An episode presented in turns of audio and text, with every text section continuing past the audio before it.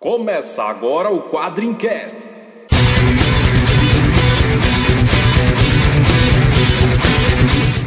Spartans! Why so serious? We call him Hellboy. Call me the Punisher. I'm Kick-Ass. I am Iron Man. I'm Batman. Quadrincast. Quadrinhos, filmes, séries e assuntos nerds em geral. Olá, tropa! Está começando mais um Quadrincast. Dessa vez a gente escolheu um tema absolutamente aleatório, né? Só porque realmente a gente estava com vontade de falar sobre. A gente decidiu falar sobre Demolidor, né? Assim, do nada. Foi, foi um, um tema que veio à nossa mente, decidimos escolher é, esse personagem para falar. E para falar de Demolidor, a gente também escolheu aquela que é a melhor saga do personagem. Eu detesto fazer essas definições assim, porque sempre vai ter um que vai dizer, não é nada, tem outro aí. Não, sei ninguém vai é. falar que não é. Vamos assumir aqui que a queda de Murdoch é a melhor saga do Demolidor, né? Não tem- Se não alguém falar que não é, porque não leu. Ou não Verdade, é entendeu, né? Não, não, então, sem dúvida não entendeu, cara. Lê de novo, lê, lê até entender, né? A- A gente sempre começa esse negócio assim, bem. sendo bem amistoso com, com o ouvinte, né? Mas bem, vocês já ouviram Já perdemos os ouvintes do Demolidor que não leram Queda do Murdoch queda do. Murdoch ou que não Mas- acharam que é melhor? Mas se não leu, também não merece ser fã. Aí, o Henrique já vai além, já não merece. É, Devolve a a carteirinha. meter no pé da porta. Tira essa roupa vermelha que você é moleque. e tira esse óculos aí também. E a bengala. Devolve a bengala. e agora que infelizmente a gente parou com o negócio das frases, mas eu tinha uma, uma frase pra gente iniciar aqui esse, esse tema sensacional. Agora falando sério, a gente decidiu, obviamente, porque essa série da Netflix tá fazendo um tremendo sucesso, então a gente descaradamente quer surfar no sucesso da, da série, né? vamos falar sobre Demolidor. Não, não vamos falar sobre a série, né, hoje, né? Porque até porque a galera. Netflix é sempre um problema, porque ficam lá os três episódios episódio Cada um pode ver em qualquer momento, né? Assim como o É. podcast, ou seja, não faz sentido nenhum. É, eu assisti até o segundo, né? E vocês? Bom, eu assisti só o primeiro episódio até agora, também achei sensacional. Eu tô- já, já cheguei no oitavo. O Léo já assistiu 18 e tem 13. assim. É, Eu assisti os 13 episódios em dois dias, tá bom, né? Então, Vida então, pra quê, né? pra que vida, né? Eu- Cuidar da filha pra quê, né? Então, olha aí, isso é um tapa na cara da sociedade. O pessoal fica dizendo que ah, quando você tem filho acabou a vida. Ó, olha o Léo aí já assistindo, né? Olha, olha só, tenho esposa, filha e uma cachorrinha. Eu deixei a cachorrinha cuidando da filha e a esposa ficou vendo comigo. É, pô, que beleza, olha só. É quase um Mogli a Sarah agora. Mas então vocês já ouviram as vozes deles aí, mas vamos às apresentações formais. A gente tá aqui com Léo Spy. Ué, Precisa falar mais alguma coisa? Precisa fazer, ah, pelo menos oi, pelo menos oi ou- ouvinte, pelo menos oi ouvinte de merda que está aqui me ouvindo, por favor. Não, porque vocês, vocês acabaram com as frases, eu já tinha a frase ideal pra esse, esse... Fala a frase, você Então eu tá vou falar, vou falar? falar. Eu vou falar. E depois, le- relendo a série, eu descobri que essas frases não têm sentido nenhum, mas tudo bem. Nada indicava gangster até agora, rei. Uma verdadeira obra-prima. Você não devia ter assinado. É, É. que a gente vai falar, que é o- foi o primeiro erro do rei. Mas é uma frase tão marcante que eu também tinha pensado nela. Aí, olha só, tá vendo? Então, além do Léo, que não deu nem oi pros ouvintes, a gente tá aqui com o Luiz Garavello. É, e aqui nesse podcast nós não vamos fazer a piadinha do Demolidor é um cara bem legal, né? Por favor. Meu Deus do céu. Cara, eu já vi acho que umas três vezes usar essa frase. Só, Ah, na- só nesses últimos 45 minutos com o pessoal no Twitter falando do... Na primeira tela do Facebook você já vê tudo isso. E o nosso convidado especialíssimo aí, o Henrique, participou de um milhão de outros podcasts com a gente. Eu não sei nem por que a gente chama ele de convidado. E o Henrique tá aqui também pra falar sobre queda de Murdoch com a gente. Não é como você cai, mas como você se levanta. Cara, essa série é sensacional, cara. É, Olha tem tudo a ver só, com a queda de. Murdoch, né? Pô, mas essa frase É, é bem- dessa série ou é daquele filme lá, daquele cara de morcego? Ó, ó, Não, aquele é por que a gente cai, Bruce? Pra aprender a se levantar. é, quando é assim. É porque são duas frases bem idiotas, assim. Se você Não falar são. isso pro teu Ah. filho, cara, porque a gente cai. É melhor não cair, né, cara? Não, não, não, mas olha só. Eu acho Mas essa quando frase a gente sensacional, cai, aí você fala. É. Você tu joga ver. o moleque no chão, ó. Não é Você como você- isso cai, ó. Cara, a, a história do Demolidor é isso, cara. Porque você sabe que em algum momento você vai cair. Não Até mais do como. que o Batman, né? É, É, exatamente. essa coisa de A história- sempre se reinventar, sempre renascer. A história do Demolidor, é- ele tá sempre fudido. cara. Uhum. É o personagem que mais sofre. Acho que ele sofre mais que o Homem-Aranha. Claro que ele sofre mais do que Homem-Aranha, cara. Depois eu parei e tava pensando exatamente isso. Homem-Aranha é casado com uma supermodelo aí, tem emprego fixo Ou era, né? e tal. Ou era, ou era, né? Vamos falar assim. Mas mesmo assim, mesmo quando não era, então tinha um cara de. Não, mas o Homem-Aranha teve uma filha, né? Ou, ou não teve, não sei. Não, mas... não sei, ninguém, ninguém sabe até hoje o que que. Mas ele, mas ele tem uma tia, ou não tem mais? Não, sei. morreu. Ah, voltou. Voltou, voltou. É, pois é, mas enfim, o Homem-Aranha, em qualquer momento da vida dele, cara, eu tenho certeza que o Matt Murdock trocaria mole de vida. Já começa com. Começa o seguinte: o Homem-Aranha enxerga. Já Não, olha só, o. Homem-Aranha tem muito problema, mas eles, o- eles sempre são eliminados pelos editores, né? O, o Demolidor não, cara. Não, Os é. problemas continuam. Fica na cronologia, né? Cara, É. mas o- o Demolidor, a, a identidade dele é revelada e não tem pacto com o demônio que faça o negócio voltar atrás, não, amigo.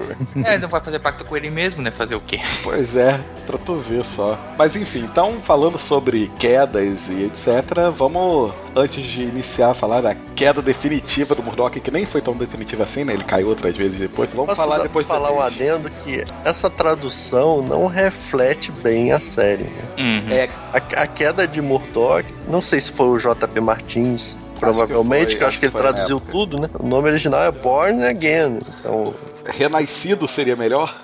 Nascido de Renascido. novo, é. Renascido é melhor. Então, o sentido do título original é o contrário do título brasileiro. Mas olha só, eu acho. Agora, agora eu sou obrigado a concordar. Eu- obviamente, o, o sentido do título original é, é, é melhor, assim, define melhor a série, mas eu acho Queda de Murdoch é um nome mais impactante em português, Uhum. você tá dizendo isso, do que Renascido. A Queda de Muito. Murdoch, assim, o que aconteceu com ele? Meu Deus! Tal. Não, mas- Renascido é genérico demais. É um bom nome, né? Um bom título, né? Não reflete. Só que aí virou modinha, entendeu? Teve a queda dos Vingadores, entendeu? E o título também Foi- não é esse. Não, mas Foi é, o prequel ok, pra queda do morcego, vamos falar a verdade. Mas olha só, a A queda, queda do morcego. é, é antes da queda do morcego. Sim. Sim. E um milhão de anos antes da, da queda dos Vingadores, que, que até se chamou. É, e, e em inglês também é um título, é um título intraduzível em Disassemble. português, né? Disassemble. Não, mas o que eu tô, tô querendo falar é que virou modinha, entendeu? A queda de Murdo- Murdoch vai perdendo o efeito da- do título porque todo mundo caiu agora. Tem a Ah, queda de sim. todo ah, mundo. Tá, ah, tá, beleza. Então, ao bem. longo do tempo, e eu acho que é mania do- dos tradutores brasileiros, né? Porque esses nomes tem aqui só. Eles vão botando a queda de todo mundo. Uhum. É, na verdade até tem, né? Em inglês, né? The Fall of Who? The Fall of. Mutants, né? Mas alguns, não são todos que são a queda, né? É, pois é, o problema é que é, é, é esse, né? Começaram, colocaram a queda num título, aí depois começaram a aparecer histórias em que em inglês era a queda mesmo, aí não tinha jeito. É, e- mas sem fugir do fato de que a, a minissérie fala da queda e do renascimento. Por isso que a gente começou a falar sobre o, o título, né? Falar em queda de Murdoch é só metade da história.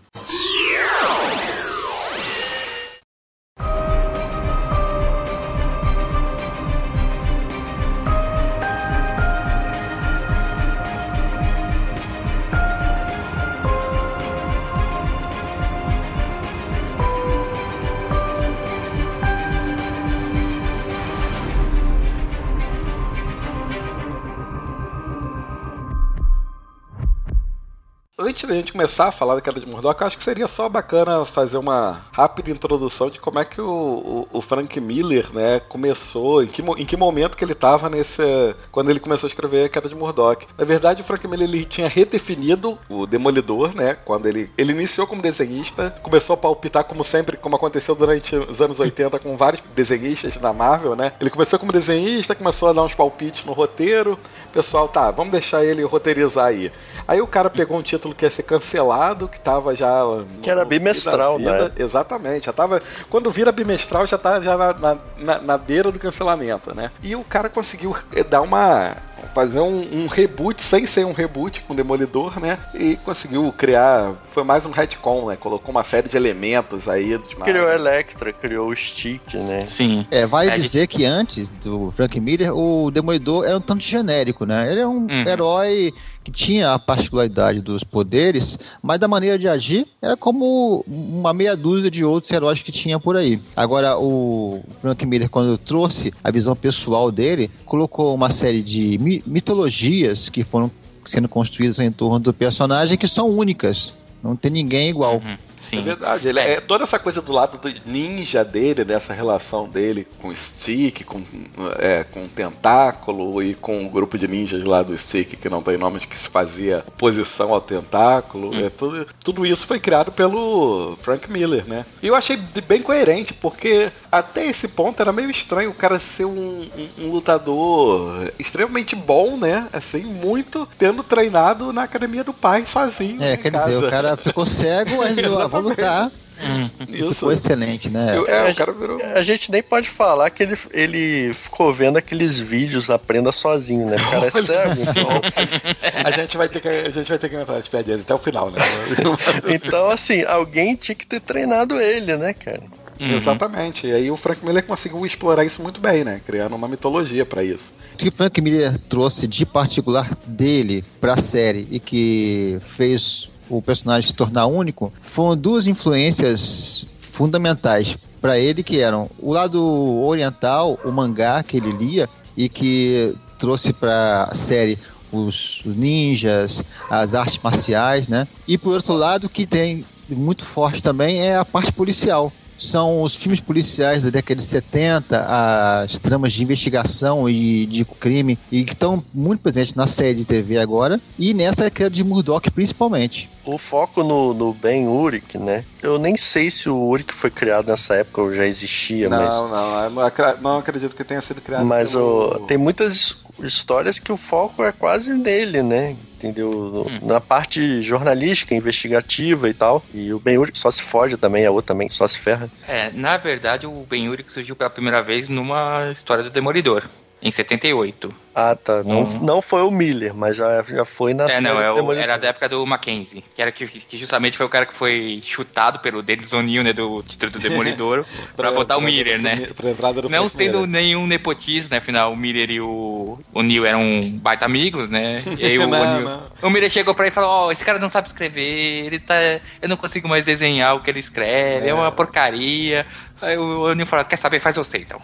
Não, mas o, Exatamente. o, o Miller ele já tinha escrito uma história curta e tal. Sim. Então, assim, ele, ele não tinha muita experiência, mas ele já tinha mostrado que ele poderia fazer alguma coisa, né? E o título já tava bimestral, quase sendo cancelado, né? Que mal vai Qualquer fazer. coisa né? é, né? Ué, deixa É. ele. O que vai acontecer é vai cancelar o título se esse cara É. pegar. ah, então deixa, é cancelar mesmo, pô. Se botasse o escritor de fanfic ali também, não ia fazer muita diferença. Quando eu vi a primeira vez o traço do Frank Miller, eu pensei, poxa, que bom, a Marvel dá espaço para quem tá aprendendo. é, porque era bem. O traço realmente. É, bem- porque na época eu estava acostumado com o traço de John Buscema, John Byrne também. É, eram um traços mais detalhistas, muito cheio de, de firulas, de, de muitos detalhes. E o Miller veio com uma linha clara, suave, que contrastava com todo o resto da revista. E É. pra mim foi estranho. A arte, Aí- do, a arte do Miller é mais movimento, né? É, Então, muito assim, então não, não dá pra ficar botando de- detalhezinho e tal, que muitos quadrinhos são assim, quanto mais detalhes você bota, parece que mais tá parada tá a imagem. Então, inclusive, eu acho que uma grande contribuição dele pro Demolidor, a arte dele se destacou bastante, né? Foi a arte do Demol no Demolidor que depois deu chance pra ele fazer Cavaleiro das Trevas e várias outras coisas. Acho que a arte, sim, foi muito muito importante, porque é bem característica mesmo, uma coisa. E acho que cabe bastante para um personagem como Demolidor e até para o Batman, etc. Um tipo de arte que casa bem com o personagem, a proposta. Ele, como roteirista, depois, quando ele avança um pouco mais, né? Com o título e, e se torna roteirista do título, a gente precisa dizer aqui que ele salva o título, né? Com todas essas influências aí. O Demolidor passa a ser um carro-chefe, né? É, é de um título que estava à beira do cancelamento, começa a ser um título de sucesso e com a crítica, todo mundo elogiando, toda, toda, tudo isso que a gente comentou aqui que o Frank trouxe pro, pro Demolidor. E aí ele depois termina o, a passagem dele pelo título, ele só vai fazer Cavaleiro das Trevas, né? Na DC, Só um dos maiores clássicos de quadrinhos até hoje, né? Na época ele fez Ronin e algumas histórias assim, fechadas e tal. A queda de- do Murdoch, é, tem que olhar exatamente os meses, mas é do mesmo ano do Cavaleiro das Trevas. Então, tipo, Uhum. no mesmo ano também teve o Watchmen. Que época, hein, cara? Que É, ano foi esse? fase, foi um é, ano, né? Fase. Então, As mas duas séries saíram em fevereiro de 86. Aí, Só que aí. Cavaleiro das Trevas acabou em junho e o arco Queda de Murdoch, né, o Born Again, acabou em agosto. Ao mesmo tempo, o cara que escreveu as duas séries. Cara, é um negócio. É genial mesmo, cara. Pra você. Também gastou tudo ali, né? Hoje em dia, não sei. Mas esse, esse ano foi louco, hein? não gastou tudo ali, né? Mas foi o auge dele. Foi o auge, foi o auge. Tô, realmente, não, isso não há como negar. E aí, tem uma outra característica que eu acho, gente, pra falar sobre os quadrinhos em geral, é a gente imaginar que Cavaleiro das Trevas foi publicado numa série separada, ok. Mas o Demolidor, a queda de Murdoch, ela foi. Ela saiu na durante a, a revista mensal do Demolidor, né? A revista de linha do Demolidor. Não teve um selo à parte, não teve uma minissérie com classificação etária diferente, nem nada. Saiu lá e começou em Demolidor 227 e era um, um arco né, da série mensal. Ele começa bem assim, é, você pode ler desde aquilo, né? Não pode, é fechado Você- assim. É bem fechadinho, assim. É, você pega o início da fase do Milan lá atrás, é, quando a primeira aparição da Electra, você vê que a série tá correndo. Você pega ela do. Saiu os enca- Saíram os encadernados da Panini anos atrás com E tão toda sendo- a fase do Miller. E tá Então, sendo você- relançado agora, né? Isso, está sendo relançado agora. Então você começa a ler a fase dele com a, a primeira aparição da Electra, é no meio de vários acontecimentos. Você pega o bonde andando, mas a queda do Murdoch não. Começa a ler, você pode conhecer um pouco assim do Demolidor. Você pode ver a, a, a série da, da Netflix e ler a queda de Murdoch e você acompanha tranquilamente. Isso sim, é fato. Realmente é uma história bem autocontida. Você consegue. Até porque ele, você não precisa de nenhum background anterior além de saber que o Bat Murdock é o Demolidor. Acabou, não precisa mais nada disso. E que o rei quer pegar ele. Só. É a única coisa que você Sim. precisa saber. Vocês acham que hoje em dia, a forma como os quadrinhos estão, uma série dessa, com toda a carga é, de violência e, e- e a, his- e a história pesada como é, sairia numa série mensal? Assim, no, no meio da série mensal, assim? É, Eu entendi ou- que naquela época saiu dessa maneira porque o Frank Miller já tinha se, tinha se consagrado na passagem dele pelo título do Demolidor ali de 79, né? Que foi quando começou, 78, 79, até 82, né? Foi uma coisa por aí. E saiu. E aí ficou todo mundo pensando, quando é que ele volta? Quando é que ele volta? Ele falou, olha, vou voltar para fazer um arco só. Então, por isso se encaixou dentro da própria linha do personagem e não uma minissérie. Era o retorno ao lugar onde ele já esteve antes ele fez falta, né? O Demolidor não estava achando mais o ritmo, achando mais a direção. Ele veio para fazer só aquilo, mas não era uma proposta de uma minissérie separada. Não, sim, mas o, o que eu digo é que hoje em dia, se fossem fazer algo parecido, algo semelhante, iriam colocar numa minissérie separada até para poder dar mais destaque. E eu acho que principalmente pelo fato de é, ser uma história muito pesada. Então iriam colocar num selo Max, um selo Vertigo da vida, alguma coisa assim, se fosse na DC, né? Alguma coisa. Porque me parece, lendo depois, eu, eu, eu fiquei pensando nisso. E, e isso acontece também com outras histórias da década de 80. Cara, é, é, as histórias eram realmente bem menos preocupadas com aquilo de, ah, não, é para crianças, crianças vão ler isso e vão, vão ficar chocadas, etc. Leandro, é- é- eu acho pesada, mas não é tão violenta, né? Se você parar pra ver, assim, tem, tem muita porrada, o, o Matt até é esfaqueado, mas não aparece sangue, não é tão Então- violento. Por exemplo, a série da Netflix é mil vezes mais violenta. Não, ok. Então, é, eu, pois é, eu fiquei, eu olhei, ah, tava com meu filho em casa, né, pra assistir a série Demolidor, e quando eu fui ver, eu vi que é a. Por censura 18 de anos, 18 anos, né? Eu falei, É. aí não, aí não. Ele tava doido pra ver. Eu falei, não, aí não, 18. Mas é, é- aí é- é vocês não demais. viram muita coisa, entendeu? É, pois é, deve piorar, deve piorar. Imagina. É. é violência extrema a série. Sim. Então, tô Mas assim, mas a certa, Netflix tá ali, qualquer criança tem acesso à Netflix. É, a menos é- que o pai chegue lá e bote naquela parte só de criança. É o que eu fiz, é o que desenho, eu faço com ele, né? O que eu faço com ele. A série pode ser 18 anos, mas com 12 com certeza todo mundo vai ver, né? Mas enfim, o Léo disse, realmente, a série ela não tem tanta violência, ela só começa, né? A Karen Page, que até aquele momento tinha aparecido na série como uma a secretária, uma namoradinha do Demolidor, etc., e que tinha largado, tinha deixado a, a firma de advocacia lá do Fog, do Murdoch, pra ser. Fog, do Fog Nelson, né? Fog Também. Nelson, isso. Que era o sócio do. O sócio, o sócio melhor amigo do Demolidor, né? Pra, se você Pra ainda não não, viu a conhece, é. série e não conhece o personagem, né, tá, tá difícil, viu? ela tinha largado a, a firma de advocacia e tinha ido pra Hollywood tentar ser atriz. E aí, quando o Frank Miller retorna, ele traz essa personagem de volta, só que não deu muito certo a vida dela como atriz em Hollywood, né? Começou Não, a ela até fez filmes- filme, mas não aquele. É, É. Não, não, acho até que pelo que ele dá a entender, ela começa fazendo filmes normais, aí foi decaindo o nível dos filmes, até começar fi- filmes com menos roupa, menos roupa, menos roupa, até que entrou no mu- mundo das drogas, etc. E ela, na primeira página, na primeira página da história que o Léo disse não ser tão violenta, ela é essa essa atriz pornô, né, drogada, viciada em No México. né? é, na- no México, essa atriz viciada em heroína, etc e tal, tá lá vendendo a identidade do Demolidor por uma dose de heroína. Cara, não é pesado, né? Eu li isso aos 10 Não, anos eu de falei idade. que é pesado, eu falei que é, pesado, eu falei que não é violento. Pô, mas E, é- e, e, senhores, que página, hein? Que Que página, página fantástica. É perfeitamente Frank Miller, né?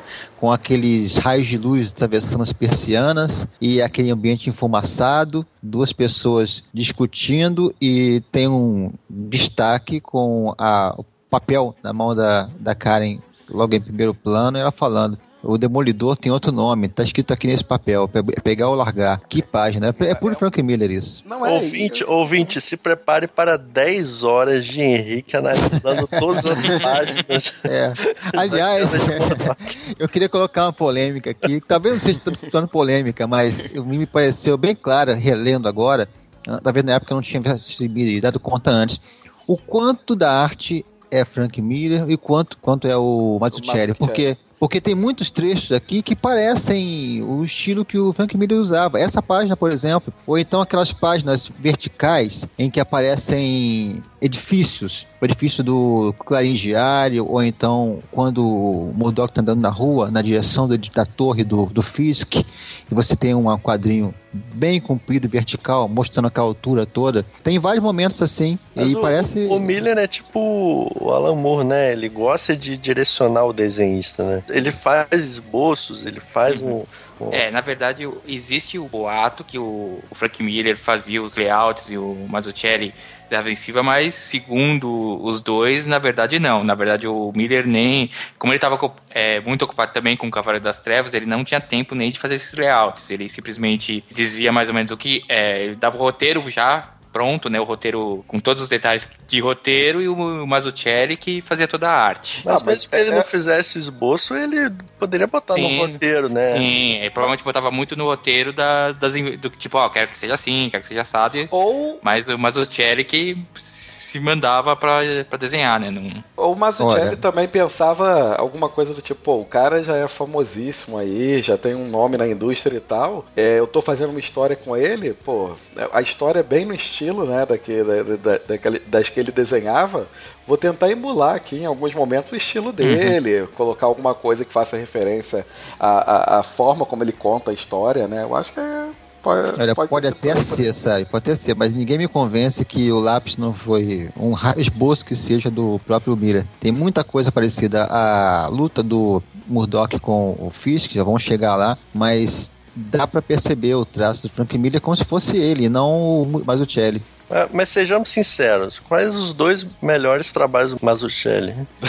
Queda de Murdoch e Ano 1, não é isso? Exatamente. É, eu, eu li que Encerra o meu caso. teve outros trabalhos posteriores em que ele impôs a, a marca dele. Eu confesso que eu não conheço. É, a então marca já, dele é, é já não tão, impôs tão tão assim, conhecida, né? né? É, o pessoal fala muito, é que eu ainda não li do Asterios Polyp. Bom, Eu como eu não li, não, não vou tem falar. nada a ver com isso. Não, assim, é, é o que o pessoal fala que é uma uma, grande obra dele, né? Como eu não li, não vou falar. Ou o cara é mestre em emular estilo, né? Ou realmente o Miller fazia os esboços aqui, o a lápis do, da queda do Mordor, cara. Porque a Austerius não tem nada a ver com isso aqui. Enfim, a informação que a Karen vendeu lá por uma, uma dose de coca, de heroína, ou o que quer que seja, rodou o mundo, né? Quer dizer, rodou o mundo. Subiu um pouquinho na, na, na, na latitude e chegou nos Estados Unidos. Já estava no México e foi parar nas mãos do cara que, segundo o próprio Frank Miller na história, era o responsável por quase tudo de legal que ocorria no mundo ocidental, né, cara? O É rei- uma exagerada boa. É, tem É, alguns exageros que a gente vai comentar aí ao longo da, da história, né? E o cara pega aquela informação, né? A informação chega até ele. Ele. é, é, o- isso eu acho também a forma como, como é, o Miller mostra isso, né? Ele, é, um- o físico ele é muito frio, né? Então ele, ele pega, lê o que tá no, no envelope, simplesmente chama o, o consigliere dele lá, manda. Tava numa reunião de máfia, manda todo mundo embora, fica só o consigliere e ele diz, ó, quero todo mundo morto, todo mundo que viu isso daqui morto e, e eu vou checar a informação. Então É, vocês é. pensem bem, é, ele faz tudo isso pra detonar a vida do Murdoch pra testar se a informação tá correta. Se o cara, se o cara não for, pô, azar. Ok. Não, É, tem dois detalhes só. O primeiro que o consigliere que você falou é o Wesley. É o Quem tá mesmo vendo a, da série. tá Da vendo a série. série sabe quem é. E na verdade, assim, não é que ele manda matar, ele manda, ó. Espere a ordem. É, exatamente. Todo mundo que tocou nesse envelope, ou, ou falou com. Ou quem falou com quem tocou, você deixa aí e aguarda a ordem pra matar. É, É, porque ele vai, vai Isso ter essa é informação meio- pra saber se é verdade ou não, né? Porque se não for também, fio. isso daí também é um pouco exagerado, né? Todo mundo que falou com quem tocou nesse envelope também ia ser uma É chacina. Pelo menos é o- México ia ser uma chacina. O padeiro tava ferrado, né? Vai vender um pão pro, pro traficante. Mas é, a ideia mesmo é que a informação fique restrita a ele. Quer dizer, Isso. o rei não quer deixar informação pública e difamar o cara para que todo mundo saiba que ele é o demolidor. Ele quer, com uma vingança pessoal, ir atrás do demolidor, do cara que ele acredita que seja o demolidor, né? Isso. Não, não, não, não, é, não é como em outra época, outra fase do Demolidor, em que foi pro jornal a informação de que era ele, e aí até hoje ele tá pagando por isso, por essa, essa reviravolta. Deixa eu dar um depoimento aqui que eu relendo, né, essa, essa história. Três páginas, né, que o, o rei do crime fica sabendo. é, Eu pensei assim, ah, pô, o rei do crime, né, o cara fodão e tal, vai acreditar em qualquer um, chegar com envelope, não sei o quê. Aí realmente ele fala, vai testar a informação.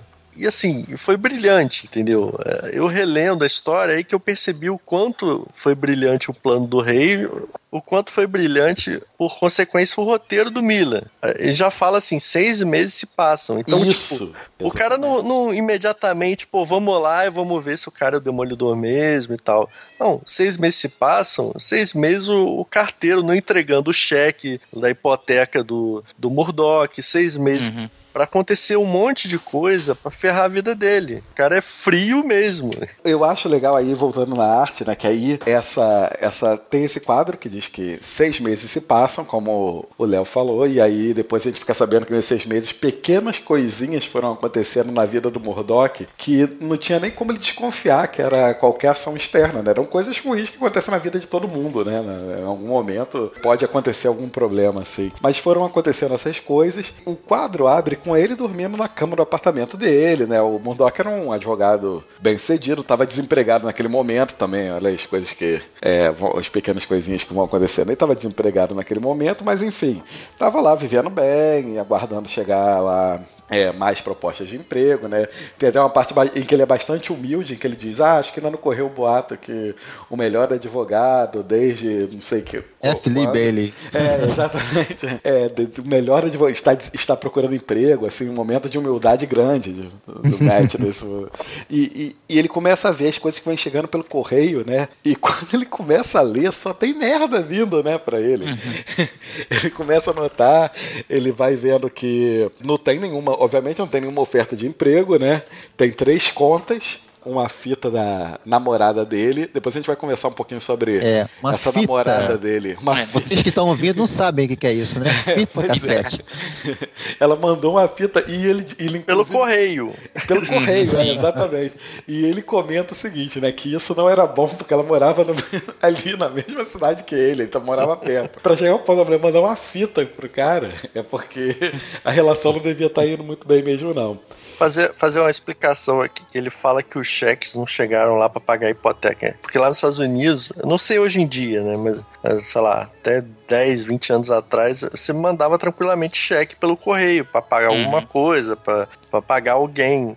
Então ele mandava os cheques pra pagar a hipoteca e durante seis meses o rei impediu que os cheques chegassem no destino. Então, Uhum. tipo, porra. Não tinha internet bank na época, Oh, né? não. É. A forma que Nem tinha caixa eletrônico fazer, não né? tinha, E né? o, o. Murdoch não tirava extrato da conta dele, entendeu? Pelo Uhum. visto, ele não sabia quanto dinheiro tinha. Porque Ele- ele só durante seis meses depois. os cheques não batem, né? É, ou seja, ele era tão bem de vida que ele não, não ficava co- é, acompanhando, né? Quem, quem, quem E- tá bem de vida é assim, não, não, não sabe quanto tem na conta, né? É o caso E dele. você vê na, na- na- nessa página que a casa dele é bem, bem arrumada, bem luxuosa É, até. exatamente. Ele, A como eu falei, cozinha ele- dele, sabe, bem. Ele, ele era um cara muito bem sucedido, né? Nesse, nesse aspecto, né? Da, da- da- pelo menos tinha uma boa comodidade na vida. E ele recebe também um aviso que a- da Receita Federal que o imposto de renda dele estava sendo revisto. Ou seja, uma série de coisas que podem acontecer na Uhum. Tava vida tudo, do cara. todas as contas dele bloqueadas, né? Isso, Esse é, ele não podia detalhe. usar. Não podia- todas as contas bloqueadas, ó, tu não pode mexer no teu dinheiro. E assim, são erros, mas são erros que foram acontecendo no, no mesmo dia, aquele dia de merda, do tipo que o cara acorda e por que, que eu fui levantar? Né? Porque só, só, só recebeu merda. A fita, obviamente, da namorada era. Aí também dá a entender que não só por conta da ação do, do rei, mas ele também não estava numa fase com a cabeça muito boa, né? Ele estava largando, a, a- não estava dando atenção pra namorada e tal. Depois isso vai ter uma consequência no, pro, pro restante da história. Mas ele já não estava dando muita atenção pra ela. Ela estava terminando por fita cassete. O telefone Olha era caro, né? beleza. É, não, é verdade. Nem pra ligar. Ela dizia que ele não atendia, né? Os telefonemas dela e tal. Não sei como ele fazia isso. Não tinha a Bina. Acho que. Acho que ele não devia atender nenhum telefonema, né? É, Provavelmente. provavelmente sim. Pra um cara que tá procurando um emprego, isso é até perigoso, na verdade. Uhum. Tomar essa atitude. Ou ele não recebia nenhuma ligação, né? Também, né? Esse é o problema. Isso, é, também pode ser. Ele começa. a- ele liga pro contador dele, o contador dele não quer nem falar com ele. Diz, não, mas você mentiu pra mim. Ele, peraí, o que, que é isso? Aí desliga o telefone na cara dele. O cara começa a notar que tá acontecendo alguma coisa aí. Depois que. A namorada termina com ele por fita cassete. O chega. O, Oficial de a ação- justiça, né? É, exatamente. O oficial de justiça entregando, ó. Você vai ter que comparecer ao, ao grande júri lá e não é como testemunha, não. Não é pra trabalhar, não. É. É porque aí atacam né, o outro pilar da série do, e do Demolidor, que é a parte dele como advogado, né? Porque Hum. ele é acusado de manipular testemunhas e tal. Subornar, né? Pro cara subornar e tal. perjúrio. Então, assim, ataca a vida pessoal, ataca a vida profissional, né? Então, pra testar, né, como o rei fez, é, todos os aspectos do cara pra descobrir se ele é o demolidor mesmo ou não. E aí, como ele é advogado, ele tem uma, uma boa relação com o promotor, ele vai lá conversar o que que, que, que tá havendo, né? O que, que- por que, que foi chamado lá, e o cara diz pra ele, olha, amigo, se fosse qualquer outro policial que tivesse vindo com, essa, com esse papo, a gente nem ia dar muita atenção. Mas, pô, veio do Manolis, cara. O cara tem 20 anos de serviço impecável pra polícia e tal, não sei o quê. Infelizmente, isso é um negócio sério aí que você vai ter que enfrentar. Ele sai de É, lá. acusação de, de pagar pra uma testemunha pra cometer perjúrio, né? Quer dizer, Isso, uma acusação é. gravíssima pra um advogado, né? Subornar alguém é uma acusação gravíssima pra qualquer um. Pra um advogado, então, e pra cometer Uhum. perjúrio é dez vezes pior. E aí a série vai se desenvolvendo, né? O, o- tem um momento que a, a ex-namorada dele naquele momento, né? A menina da fita, a Gloriana, tá, tá em casa, e ela liga pro Fog porque alguma coisa tinha acontecido. Quando ele chega lá, ele dá de cara com a menina, o apartamento dela tinha sido arrombado, etc. É, não fica muito claro na série, mas eu acho que isso daí já não tinha relação com a ação do rei, né? Isso daí foram shit happens mesmo, né? Merdas acontecem. É, assim, é porque a série do Demolidor, né, a série mensal tava correndo, então assim, a gente meio que pega apesar de ter um início, meio e fim, a queda do Murdoch, há alguns reflexos do que vinha acontecendo na série mensal. Então fica meio complicado até pra gente definir o que, que é, é mostrado antes ou não, né? É, quando eu li, eu tinha a impressão que foi algum capanga que foi revirar o apartamento da namorada para criar mais um problema pro Murdoch. Mas vocês falando aí até já não me, não parece tão certa essa ideia, porque a Gloriano já estava para se separar do Murdoch, já estava saco cheio dele, né? E a fita já comprovava isso. E, e é aquele negócio, né? Ela tinha acabado de terminar o relacionamento, o, ela, ela era irlandesa, né? Tinha, tava na, na cidade ali, e pelo que eu lembro das histórias anteriores, ela não tinha assim muitos, muitos amigos, né? Além dele, além do namorado e do melhor amigo do namorado, então ela não podia ligar pro ex-namorado, né? Afinal, tinha acabado de é, terminar com ele por uma fita cassete, e vai e chama o melhor amigo dele, né? O outro amigo. Ela já foi na maldade, né? Totalmente, era isso que eu ia falar, cara. Ela tava totalmente mal intencionada. Sinceramente, ela também na Fluxishare, na boa. Se depois descobrissem que ela tava trabalhando pro rei, não duvido nada, na boa. Não, não me surpreenderia. É da maneira como ela terminou, e logo em seguida o que vai acontecer, é, dá a impressão né? de que o, o jeito que ela fez não foi uma coisa casual.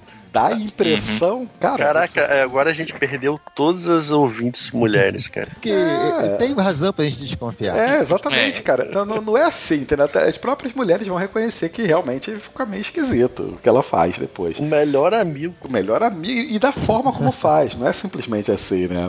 É- Ben Yurik, ele recebe, tá no Clarim Diário trabalhando, o, o editor dele passa, né, o Rob, e entrega pra ele a notícia que um advogado estava sendo acusado, tal, etc. Alguma coisa pra ele cobrir lá. O editor entrega como se fosse a coisa mais normal do mundo, né? Ó, toma aqui, você é o nosso jornalista policial, tá aqui uma matéria. Só que o Urik, ele conhece a, a identidade secreta do Demolidor. E segundo ele, o Matt Murdock é o cara mais honesto que ele conhece na vida, né? Então ele não consegue acreditar naquilo, aí ele vai ligar pro Matt, aí ele, ele diz a declaração oficial, né?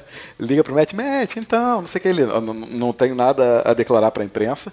O cara, calma, cara, eu tô te ligando em off, peraí, não é matéria, não é não sei o que. não- é, você pode confiar em mim. Aí o, o, o Matt, ele- aí você começa a ver que ele já não tava com a cabeça boa. Porque aconteceu todas essas merdas no dia, o cara já tava já ficando meio maluco. Ele começa a rir no telefone quando o, Yurik fala isso. Depois ele diz, cara, eu sou seu amigo. O, o Matt dá uma gargalhada e desliga o telefone na cara do Yurik. Uhum. Né? Já, já era um motivo pro Yurik ficar, pô, o que, que tá acontecendo com esse cara, né? O que, que tá vendo com ele? O, o, pra onde ele tá indo? É, É o que a gente- que não foi à toa, né? Realmente foi um, um dia. Dá a entender, né, assim, eu, eu volto a falar, a gente não leu as histórias anteriores, que até, é, pelo que eu vi, a anterior é, foi escrita pelo Frank Miller.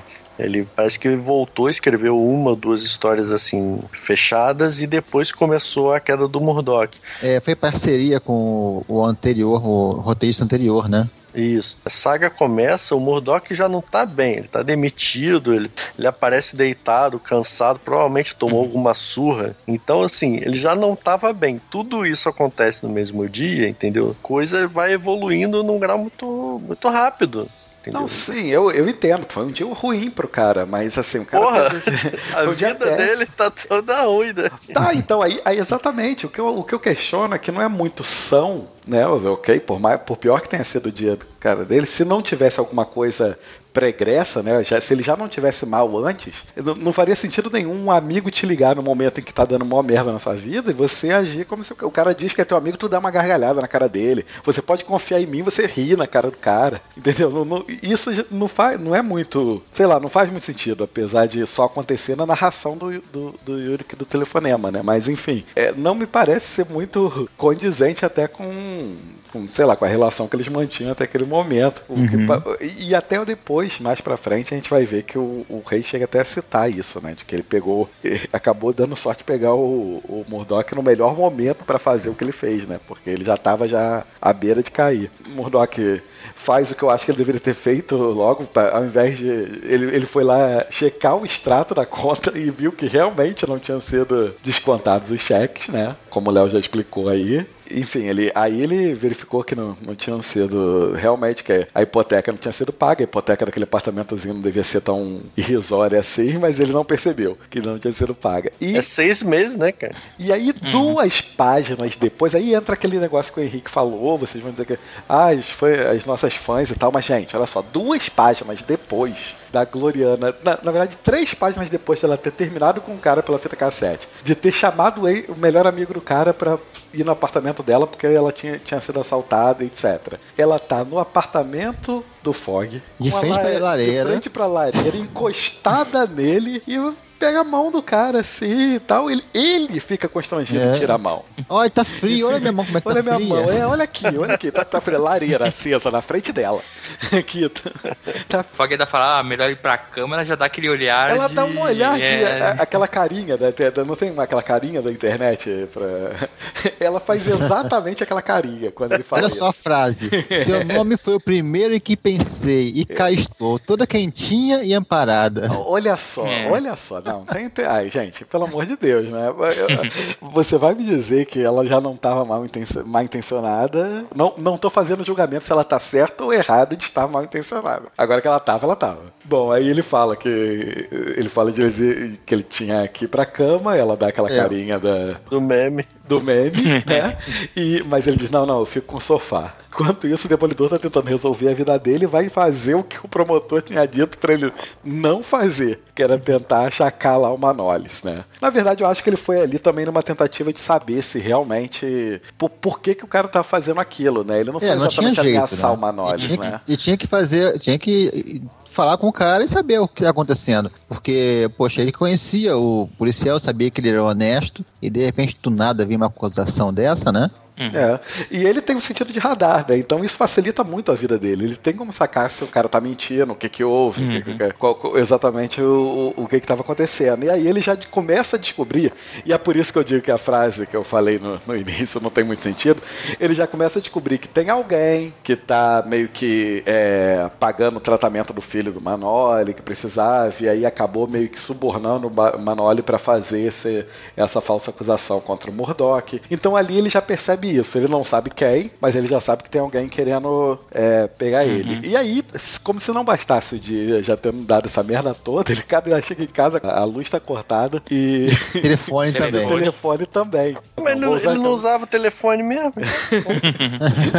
ele usou pra ligar pro. Ah, vai ver que por isso que a menina ligava e não atendia. Não, não, é pior que ele tava usando antes pra falar com o contador dele, que Contador, inclusive É, deu, é. deu um chute dele. Que dia, né? Que dia. Aí é uma- realmente é uma coisa que. No dia seguinte, tá lá nossa amiga, Gloriana, totalmente sem intenção lá fazendo café da manhã pro Fog. E aí eu acho, não vejo problema mesmo, não, porque tava. Ali. olha só que situação, né? Mas é. O Mads liga pro melhor amigo dele pra falar, pô, tô sem luz, tô sem telefone, sem banco. Aí quem atende? A ex dele. A, a, ex não, né? É, Namorada Não, dele a que- ex. A ex, porque a partir Ah, do momento mas que ele terminou de. Teve- É, ela deveria ter perguntado: já ouviu a fita ou não ouviu a fita? Ela falou, não, você não ligou errado. Vou chamar o, o- o Nelson. É, porque, porque ele, ele, ele ligou, ele, porque ele liga pela manhã, né? Ele liga no, no horário do café da manhã e quem atende é a ex-namorada dele. É um pouco esquisito, né, cara? É um, no mínimo esquisito. Já tá dando toda essa merda na vida do cara e ele liga pra mulher, pro, pro melhor amigo e atende a ex-namorada. Como assim? Se fosse ainda no meio do dia, né? Dá pra pensar outra coisa. Agora assim, já é aquele tipo de coisa, porra, olha, como se já não bastasse todos esses problemas na minha vida, ainda tem essa mulher aí, ainda sei lá o que ela tá aprontando com o Fog. E aí vem lá os pensamentos do rei, né, em seguida, sobre tudo que ele tava fazendo em relação ao Murdoch. O rei tava se deliciando, né, com tudo É. aquilo que tava acontecendo, né. E é, É, esse momento resume, né? Um, um período de tempo aí, alguns dias, pra Isso. fazer a história andar, né? isso aí. é- Semanas, na verdade, que ele fala. Porque ele vai vendo que o. o- aí ele começa. O, o Ele tira o- dúvida, né? É, exatamente. Uhum. Porque ele começa a ver. O, Fogg e o Murdoch começam a trabalhar para tentar salvar, salvar o Murdoch, né? Pra tentar salvar a pele dele. Eles conseguem, te- tentam é, estudar, vão, vão pegar os casos lá, etc, para tentar fugir da, da acusação, tentar provar a inocência, etc. E paralelamente o Demolidor começa a atacar tudo quanto é bandido da cidade para tentar buscar informação de quem tava querendo sacanear o Murdoch, né? Então o rei vai vendo isso, ele tem arrombos lá num bar onde ele pegava é, né? Ele começa a gritar, é o Murdoch, quem vai falar sobre o Murdoch, não sei o que, batendo. E o rei vai se deliciando, porque vai mostrando quão desesperado que o, que o Murdoch já tava ficando, né? Que o Matt já tava ficando. É, é, ele já conclui, né, que o Demolidor é o Matt Murdock. É, Ele- é, é, não, não é dá pra... né, ele até explica nesse, nessa sequência aí que ele fala, ah, eu dei a ordem, todo mundo que, que tocou nesse envelope vai morrer. É, porque agora, agora precisa, né? agora tá, já, já foi confirmado, todo mundo vai morrer. No fim dessa, dessa, dessa sequência de dias aí, o- eles conseguem né, te- livrar o Murdoch da prisão, o que era algo que o rei queria também, né? Fazia parte do plano que o Might não fosse preso, porque o rei queria dar uma ferrada mais séria na vida do Murdoch do que simplesmente ele ser preso por, por porno de uma testemunha para cometer perjúrio. Ele não é preso, mas ele perde a licença para advogar. Então isso daí é outra coisa que, como o Léo falou, é muito importante dentro da, da vida do Demolidor e ele perde o direito de advogar. Ele não é mais advogado, não pode mais. O, o rei começa já aí, já aí quebrando até um dos mais importantes pilares do Demolidor. Ele dá ordem para matarem as pessoas pessoas que tocaram no envelope. Então a Karen começa a ser perseguida também lá no México, onde ela estava. É, é, e ela Mas é- escapa, né? Mas ela ela escapa. consegue Isso, e, e o que é impressionante, né? Porque em teoria ela seria o, o elo mais fraco na corrente, né? Imagina, sim. vários bandidos, vários figurões do crime que pegaram naquilo dali e tal, traficante, etc. E justamente ela, que é o elo mais fraco da corrente, consegue ir escapando, né? Dos, dos capangas que vão atrás dela. E aí vem aquela. ah, Ele, o Murdoch ele tá retornando pra casa, né? Ainda pensando na, na merda que tava a vida dele, com tudo. no- e ele começa já a ficar paranoico. Ele Uhum. começa notar lá que ele tá. Ele começa a achar que tudo é uma grande conspiração. Ele não conseguia ver ainda, não tinha pensado no rei, não tinha pensado assim. Ele começava a achar que todo mundo, a Receita Federal, a Companhia Elétrica, a Companhia Fog, né? É que o Fog tava, tava envolvido nessa conspiração, que a Gloriana tava. Ou seja, a mente dele já tava começando a entrar em parafuso. Ele pensava isso e dizia: Não, não, peraí, o que, que eu tô pensando? Não é nada disso. E depois voltava a pensar de novo, né? Ele tava já pirando aí. Até que ele vai chegando na casa dele e a casa explode na frente dele. Não é a casa dele, não. A casa. Será É um que não prédio morava mais inteiro, né? gente? É, ele É, não morava explode sozinho naquele tudo, prédio, né, né? cara? É, exatamente. Não, eu tô dizendo que ele tava indo pra casa dele. Era num prédio e o prédio inteiro explode. Só isso. É só isso. E aí ele fala, né? E aí ele fala aquela frase. Só que essa frase não faz muito sentido, né, cara? A partir do momento que tinha alguém induzindo lá, pagando um policial pra acusar o Murdoch, eu acho que ele já podia já ter feito a relação com gangster, com máfia, assim, né? Não era de, não é como ele diz na frase, né? Nada até agora tinha levado a pensar em, em gangster, né? Você não precisava ter assinado. É, mas, mas se ele tava é, nos bares, né, perguntando quem sabia do Murdoch, pô, a primeira pessoa que ele deveria, né, pensar era o rei do crime, né? Exatamente. É, né? mas é que o Demolidor tem vários inimigos e que poderiam Cara, o Metaloid, ser cara. isso, Pô, né? tu achou o quê? Que Metaloid? Tucão, né? Talvez o Tucão ia pudesse Tucão. Você achou que o Não. mercenário ia fazer isso? Não, mas eu acho, eu acho que Não, naquele... tanto que em out- outras fases do Demolidor, posteriores a essa, né, aconteceram situações parecidas de terem situações manipuladas por alguém misterioso e Mas acabava até descobrindo. aquele né? momento, o único que poderia fazer isso era o rei, entendeu? É, né? Depois, assim, o Coruja se torna alguém, tem lá o mistério, O Senhor Medo também teve Mas é uma muito- estratégia dessa. Senhor Medo. É, É. é. Essa era a fase do Brubaker.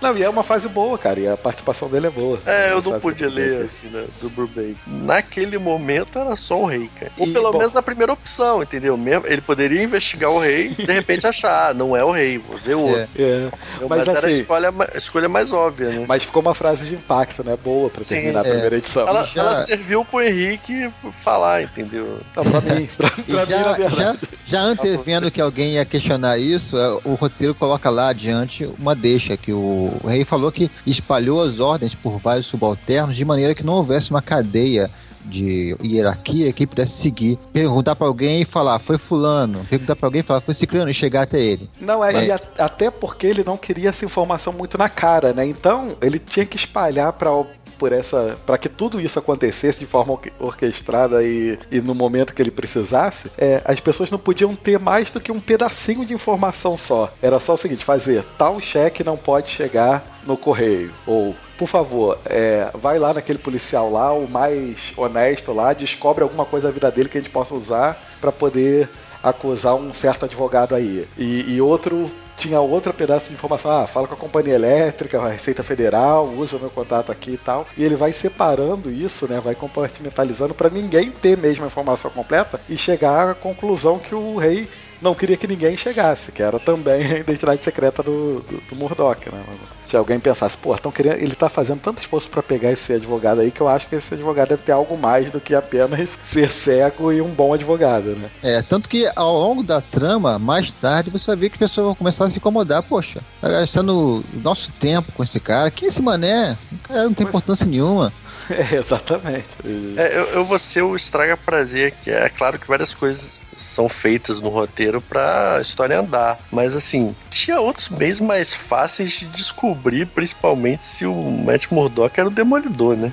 É, né? É, Mas Tipo, assim, ele, ele- Tirar foto com teleobjetiva, se deixasse alguém a não sei quantos metros de distância do apartamento dele, ele- é, verdade. vigiando, ia ver que ele ia sair, né? Do Em algum demolidor ia momento- sair da casa dele ali. Em né? algum momento alguém ia sair da claraboia ali, né? Era- é, aliás, esse era um meio bem mais fácil e bem menos custoso, né? Também, mais Não. barato. E se o rei colocou uma bomba na casa dele, poderia ter colocado uma bomba enquanto ele estivesse lá, né? Eu Não, sei mas a como- intenção não era matar ele, não. É, a intenção não era essa. Ele É, o rei- e, quando a gente tava falando sobre o erro do, do, do rei, não foi bem um erro, no sentido de que quando ele assinou a obra dele, a proposta era mesmo criar o confronto. Ele queria que o Murdoch fosse atrás dele. Ele não estava satisfeito só com arrasar o cara na vida civil dele. Ele, Ele não queria conseguiu enfrentar se segurar, né? Ele não conseguiu É, ele não conseguiu. Ele, ele precisava. É aquele tipo de coisa. O cara fez um negócio tão bem feito, não vai assinar, né? Mas não ia ser satisfatório pra É, ele. exatamente. E, é, eu não estou falando de um fracote tipo o Coruja, né? O rei tem condição de ir no mano a mano com ele. Só que com o Murdoch destruído psicologicamente, é, a, a chance melhora muito, né? É lógico, com certeza. Ele Aliás, ser- tempos depois fizeram isso também, né? Na queda do morcego, entendeu? É, exatamente. Você vai quebrando Nada cara. chupinhado de- dessa história. Na segunda história, ele já tá já pirando, ele já liga já pra apartamento do amigo lá pra falando, não tá falando coisa com coisa, né, fica é, acusando né, a Gloriana, o Ele entra em o Fogg. depressão, né? É, e aí é o que eu falei, a arte já da, da história, né, quando, quando mostra o Murdoch, na primeira história ele tava lá, é, na Esparramado cama, na esparramado na cama, lá dele, luxuosa, no apartamento e tal. Dessa vez, ele, tá, ele diz que ele tava sem dinheiro nenhum, não podia usar cartão de crédito para se hospedar em lugar nenhum, a casa tinha sido destruída, Ele tinha tava com 10 10 dólares dólares no bolso. Ele diz que encontrou um hotel que voltou troco pra ele. Imagina que hotel era esse, né, cara? Acho que foi É. na Lapa, hein? Deve ter sido. É, não sei quanto a vocês, mas aquele ratinho embaixo da cama me incomodou muito, sabe? É, não, é porque era aquilo ali, era o que ele tava vivendo. O ratinho tamanho do meu gato.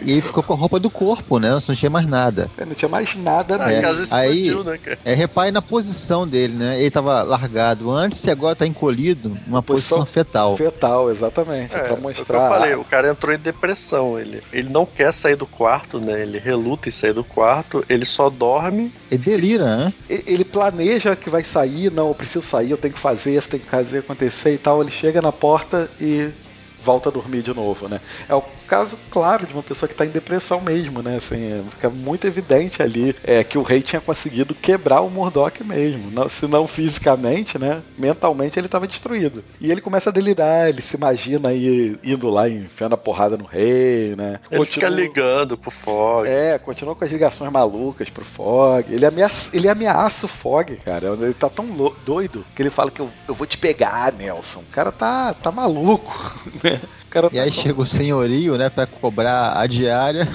Ele paga o Ele- pato, coitado. É, ele derruba o, o, senhorio lá, né? Que vai cobrar a fantástica diária de 8 dólares lá pra ele, né? Aquele senhorio lá, né, pô? As condições que ele mantinha aquele apartamento também, né? Não, não- era também flor cheiro também, não. Merecia tá apanhar, né? Porra, pelo amor de Deus, com um rato lá do tamanho de um cachorro, não, não, não dava. E, e o Murdoch sai do quarto e, e vai partir pro confronto. E o rei sabe que mais cedo mais tarde o Murdoch vai aparecer, tá esperando ele. E o, o rei ele tá lá se preparando, tá até malhando, né? O rei tá malhando pra poder.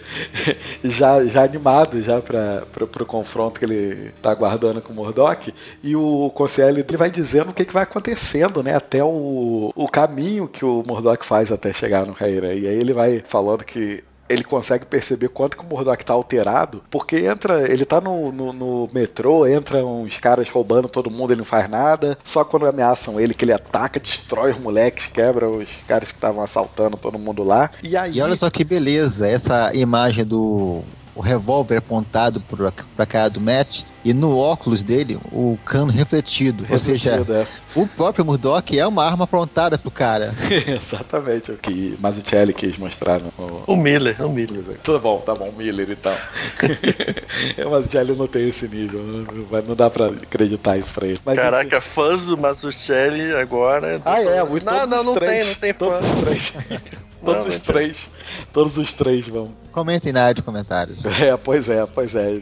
Deixem aí sua indignação com a gente aqui brincando com o Mazzucchelli. Apesar dele não fazer nada quando os caras estavam assaltando o pessoal do metrô, ok. Ele só atacar os moleques quando foi ameaçado, ok. Mas aí ele ataca um policial que tava ali fazendo o que devia fazer, né? Realmente, porra. Abre, a- tem lá um cara enfiando, saindo na porrada com uma porrada de bandidos e tal. Ele é o policial. Quando a porta do metrô abre, ele dá ordem de prisão pro, pro Matt e o Matt ataca o policial, enfia a porrada no policial e sai do metrô. E leva o cacetete dele. É, o, o rei se delicia com isso, né? Que ele até fala pro concierge, né, pro Wesley. Eu, eu te invejo um pouco, porque você conseguiu ver a, a, a morte de um nobre. Nesse momento, quando o, o policial é atacado. Porque realmente aí mostra que ele tá totalmente descontrolado, né? A partir do momento que ele faz isso, não tem mais demolidor, não tem mais nada. É O, o Matt Murdock enlouqueceu. Ele tá tão enlouquecido que uma das coisas que ele, ele dizia que ele ia fazer, quando ele ficava fazendo aquelas ligações malucas lá, Fog e pra, e pra Gloriana, era, na verdade ele dizia que ele ia ligar pra, pra, pra saber a hora. Antigamente tinha isso, né? De você saber qual era, ligar pra um determinado número pra saber qual é a hora. E ele, na verdade, agora mostra ele uma cabine telefônica tentando fazer contato com o Fog e como se estivesse conversando com o Fog, né? E na verdade não, ele tá totalmente maluco. Quando ele larga o telefone pra lá, você percebe que aí ele tinha ligado pra, pra hora certa lá. E na cabeça dele, o Fog tá falando: vai lá, vai lá, quebra o rei, é isso aí. Exatamente. Imagina se o Fog ia falar isso.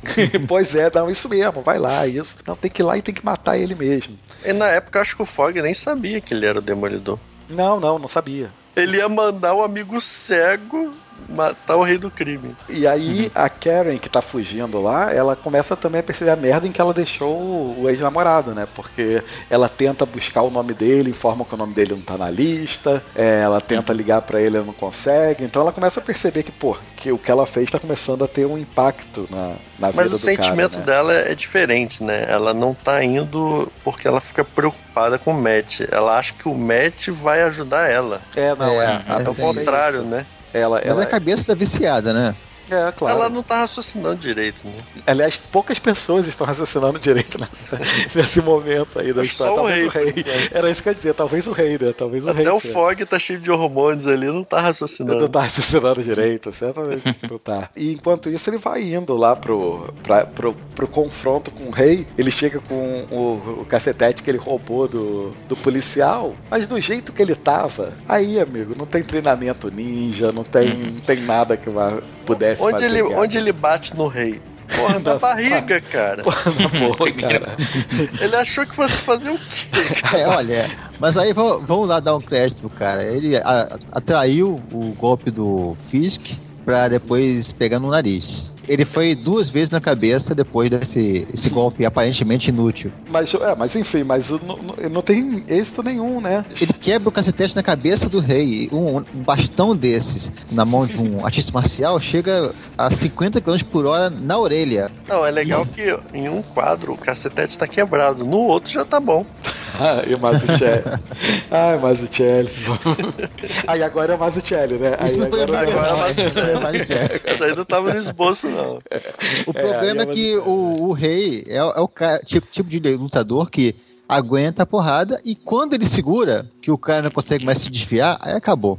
É, aí, Imagina a força que o cara tem do- nos punhos, né, mano? e, O soco do rei já devia desmontar o. Ele ergue o Murdoch no chão com um soco. e essa história tem duas frases que são bem representativas. Uma é pro Demolidor como personagem, né? Que é justamente a última frase dele antes de apagar, antes do rei detonar ele, que é eu não me rendo, nunca. E isso daí é fato pro Demolidor, né? Para histórias seguintes e para pro personagem em si. A outra é que o, o rei, depois de ter derrotado o Matt, ele não queria suspeitas, ele não podia simplesmente sumir, ele queria detonar também a reputação do cara, detonar a reputação do Demolidor no, no processo. Então ele vai, é, arma todo um, um esquema mirabolante lá. Ele não simplesmente matou o cara ali que estava totalmente à mercê dele, né? Ele pega, joga um táxi no, no, No Rio Leste, né? É, no Rio Leste, né? E na verdade, assim, ele já começa o plano, né? De. Ele faz o dono de um táxi ser morto, espancado até a morte com o bastão que o Demolidor tava usando, né? Encharca o Matt de uísque e joga, bota ele com. dentro do táxi e joga ele dentro do rio, né? Quer dizer, era pra tudo pra falar. Ah, o cara enlouqueceu, matou um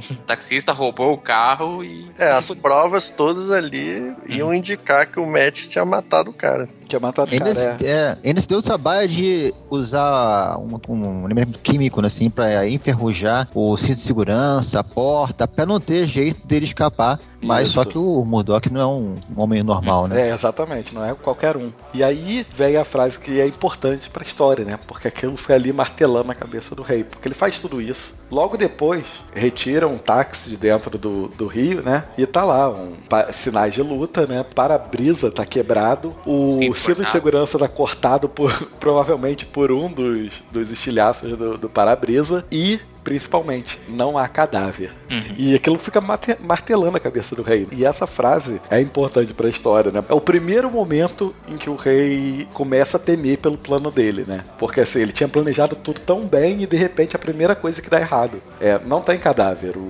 Murdoch não morreu. É quando termina a segunda história. E a terceira já é uma construção bem diferente, né? Pelo menos tem um início construído de forma bem diferente. O Murdoch ele tá caído em algum lugar, beco, qualquer coisa, ele, nas ruas. Ele relembra a origem dele, né?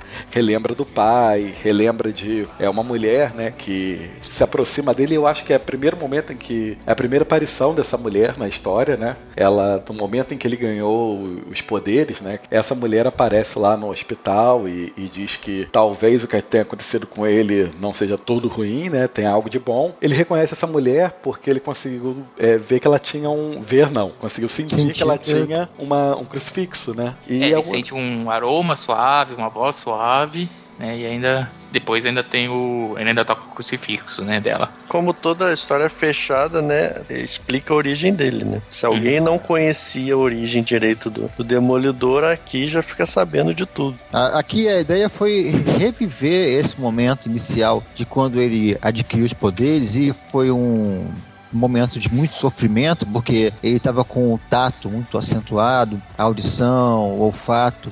E num ambiente como um hospital é cheio de estímulos, né? Tem cheiros desagradáveis de gente doente ou de produto de limpeza. Roupa de cama incomodava a pele dele. É, né? Que E- ele fala que era lençol engomado, É. né? Então parecia lixa. essa sequência é incrível porque você tem cinco páginas só dele nesse raciocínio, pensando e você sem enxergar nada, você vê do ponto de vista dele, ou seja, não vê nada, e com esses balões narrando esses pensamentos. Que conclui essa sequência com mais uma cena dele deitado. Hum. Dessa vez, não mais em posição fetal como antes, mas encolhido, como se fosse uma Totalmente. bola, né? Isso, e num canto de um beco junto com os mendigos. A própria estrutura dessa abertura é muito, é muito bacana, né? Porque você vê, é tipo, sei lá, um terço da página é um close do, do Matt que vai se afastando, né? E aí você vai vendo os detalhes, aí vai vendo que ele, que ele tá, tá todo arrebentado, aí chega no fim, no último close é o. mostra ali um, uma cabeça de um mendigo ali deitada junto dele. E do, na outra metade, né, são essas cenas que não tem arte, né? Basicamente é quase tudo preto, né? Tirando o comecinho e a parte da, da mulher e os recordatórios dos balões, né? Mas é o que ele vê, né? Sim, Isso, não, é. É o que ele não vê, né? É tudo preto e só as vozes. Depois tem uma parte ali, sinceramente, que é, é- é só pra mostrar o relacionamento Fog e, Glo- e Gloriana mesmo, não tem muito é, É. impacto pra, pra história em si, né? Só vai mostrar Eu, que eu percebo assim que tinha uma intenção nisso, essa sequência, essa cena aí. Que é mostrar como que todo mundo ao redor dele estava se dando mal. Não era só o Murdoch que estava decaindo, né? Não, embora isso não tenha relação com a história diretamente, mas Fogg e a Gloriana tinham lá seus problemas. O, o Uri, que aparece logo depois, Não é. também vai arranjar uma treta séria pro lado dele. Na, na verdade, eu ia dizer que era pra mostrar justamente o contrário que isso. Era que apesar de todo mundo ao redor dele estar se dando mal, o Fog tava se dando bem. O Fog tava derrubando bandido na rua com bola de boliche na frente da namorada nova, cara. O cara O tava. Peterson. É, é, o cara tava. Já o Uric não, esse sim. Porque a gente não comentou antes, mas o, o, o Uric forçou a barra com o Jameson pra pegar a matéria. É porque o Sim. Jameson, ah, pô, não, isso daí não quer dizer nada, cara. Como assim? O cara, um, um advogado pagou um cara pra cometer perjúrio. Isso daí não é matéria, né? E o, o Uric, não, eu quero a matéria. E aí ele vai Aí atrás ele lá fala, do... né? E até ele fala, né? ah, Não, isso é coisa do rei. E aí o Jonah fala, a que, que um advogado cego tem a ver com o rei, né? É, pelo amor de Deus. E aí, ah, cara, eu vou, o, o, o Uric fala pro Jameson, ah, vou escrever a matéria pra algum jornal. E aí o, o Jameson, tá bom, tudo bem, pega a matéria. Ele sai ali e vai investigar o, o Manolis, né? Ele vai É. interrogar o Manolis. Agora começa a participação mais efetiva do Uric, né, na investigação, e vocês vão ver que ele rouba a- as, as cenas. Ele aparece e sempre é uma cena muito impactante.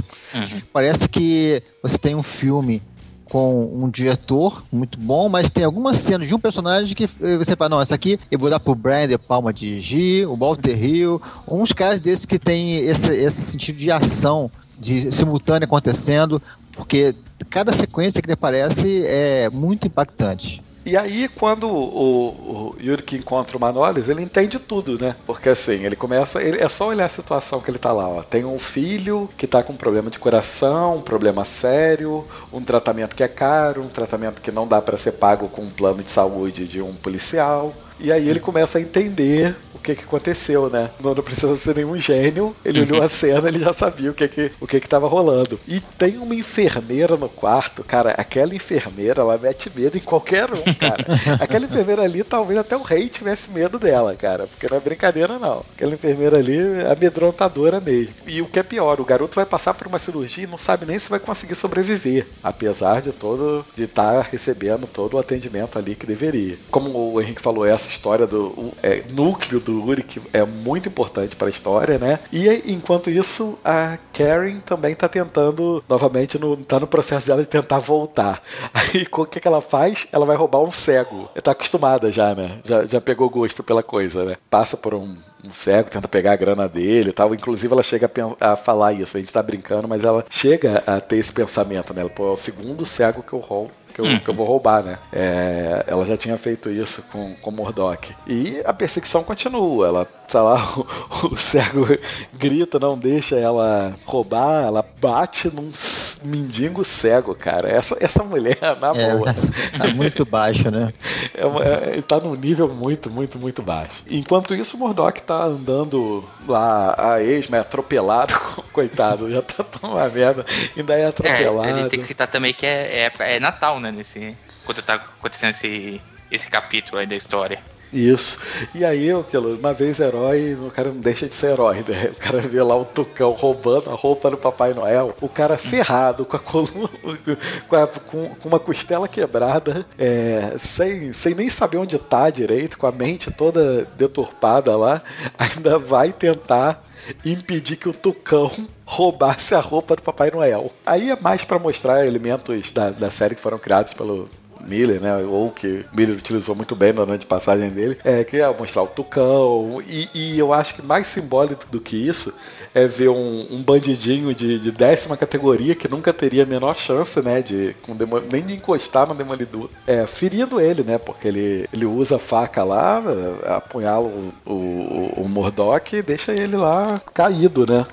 Ou seja, é um tipo de coisa assim, você, você sabia que o Tucão derrubou o Demolidor com uma faca é um negócio que não, não faria sentido nenhum, né? Realmente para mostrar o qual mal que o cara tava. Voltando pro lado do, do, do Yurik, né? Que é quem vai dominando a história o filho do Manolis morreu e aí o Manolis não tem motivo nenhum, né? Porque ele, ele de fato era um policial honesto, né? Ele se viu numa situação é, para tentar fazer de tudo para tentar salvar o filho. Mas é ele e aí ele decide que vai lá, vai, vai dar o depoimento dele pro, pro Yurik, né? Só que aquela enfermeira maldita vai acompanhando os caras, né? Vai... É, já sacou. Se o hum. filho do policial morreu, não tem mais motivo para ele segurar a barra, ele vai acabar cedendo e vai falar. Exatamente. E, e, são as duas histórias que correm em paralelo.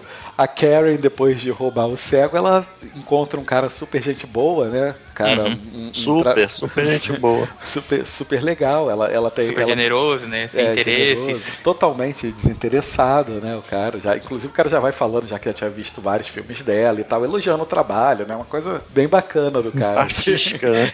Exatamente, é e tal. Então, e, e esse cara super generoso ainda vem de ainda vem de brinde com uma boa espingarda, né? Uma, uma escopeta, sei lá o que, que ele usa lá para derrubar os, os caras que o perseguiam ela. Dizer, o, o, cara tava sentado no restaurante com uma escopeta no colo. É, isso. Mesmo é sem saber que tinha perigo nenhum. Então, é gente finíssima. Exatamente. É o, é o tipo de gente realmente querem com um dedo afinadíssimo, né? Dedo podre total, né? Finalmente ocorre lá o que todo mundo sabia que iria acontecer em algum momento, né? O Fog e a Gloriana iniciam um relacionamento, eles se beijam, etc e tal. E isso tem importância relativa pra trama, né? Nem acho que é tão tão importante assim pro, pro, pra continuidade da história. É mais para mostrar, como eu disse, que o Fog tá se dando bem, apesar do Mad tá se ferrando. Que é bem importante o que acontece logo em seguida, que é o a, a enfermeira chegando lá quando o Manoli está dando depoimento pro Yuri. Ela primeiro quebra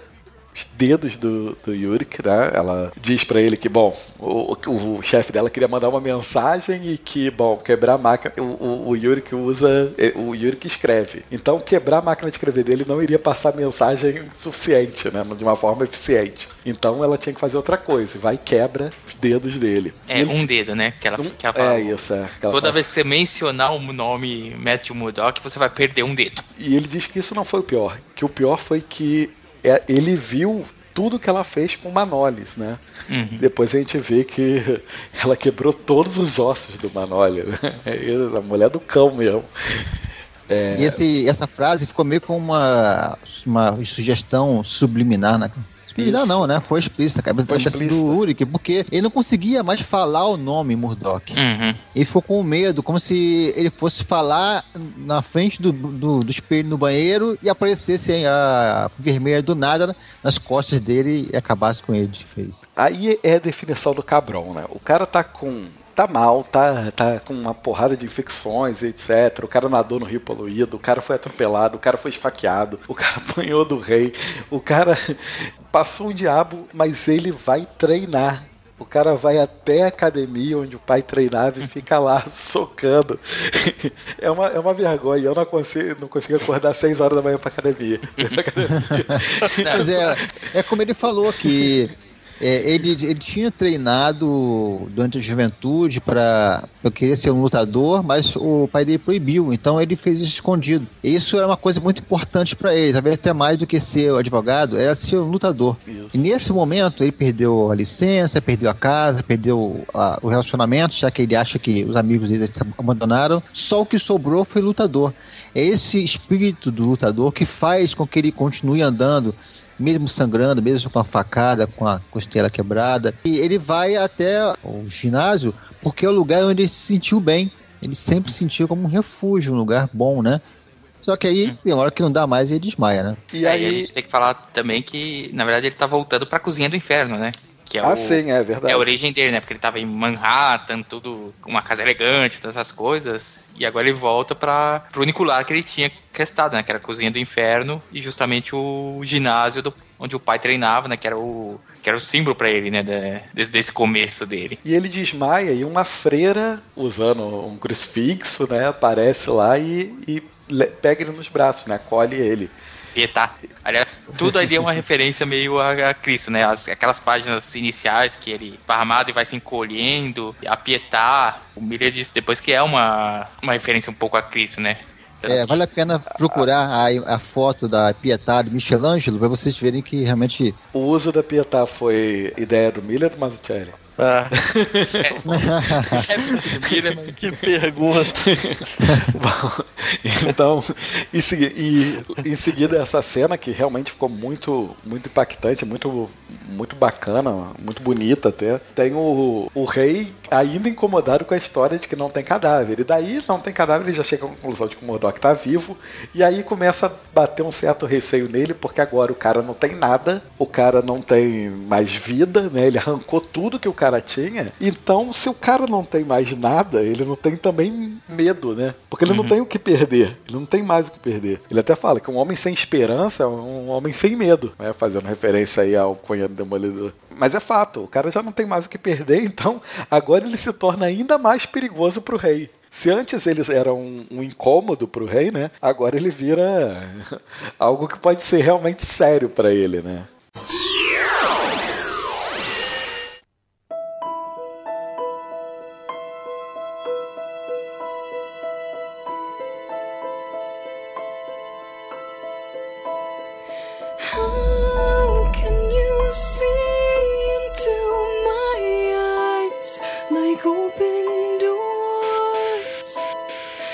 Esse É. próximo, próximo capítulo tem um título, volta àquela questão que a gente tinha falado, né? Sobre o renascimento. Sim, aí sim é o renascido, né? O, é o- nome da história seria Born Again, né? Que é o nome do arco. O nome do capítulo 4 é exatamente esse. E, e ele foi para uma, uma, uma espécie de instituição que cuidava, né? De, de, de pessoas de rua e etc. Lá, a, a freira leva ele para lá para tentar salvar a vida dele, porque ele estava realmente muito mal fisicamente, né? A saúde dele estava debilitada. E essa página aqui da- dele na cama complementa aquelas anteriores em que ele ia se encolhendo, encolhendo, né? Naquela cena do beco, ele estava tão encolhido no canto direito da, da imagem da página, como se fosse sumindo. E agora não, está no centro da página, está ereto, a página é limpa, poluída, é, é des- despoluída, sem nenhum contraste, sem muito detalhe, ao contrário da outra anterior, que era toda cheia de detalhes, porque era um beco cheio de lixo, né?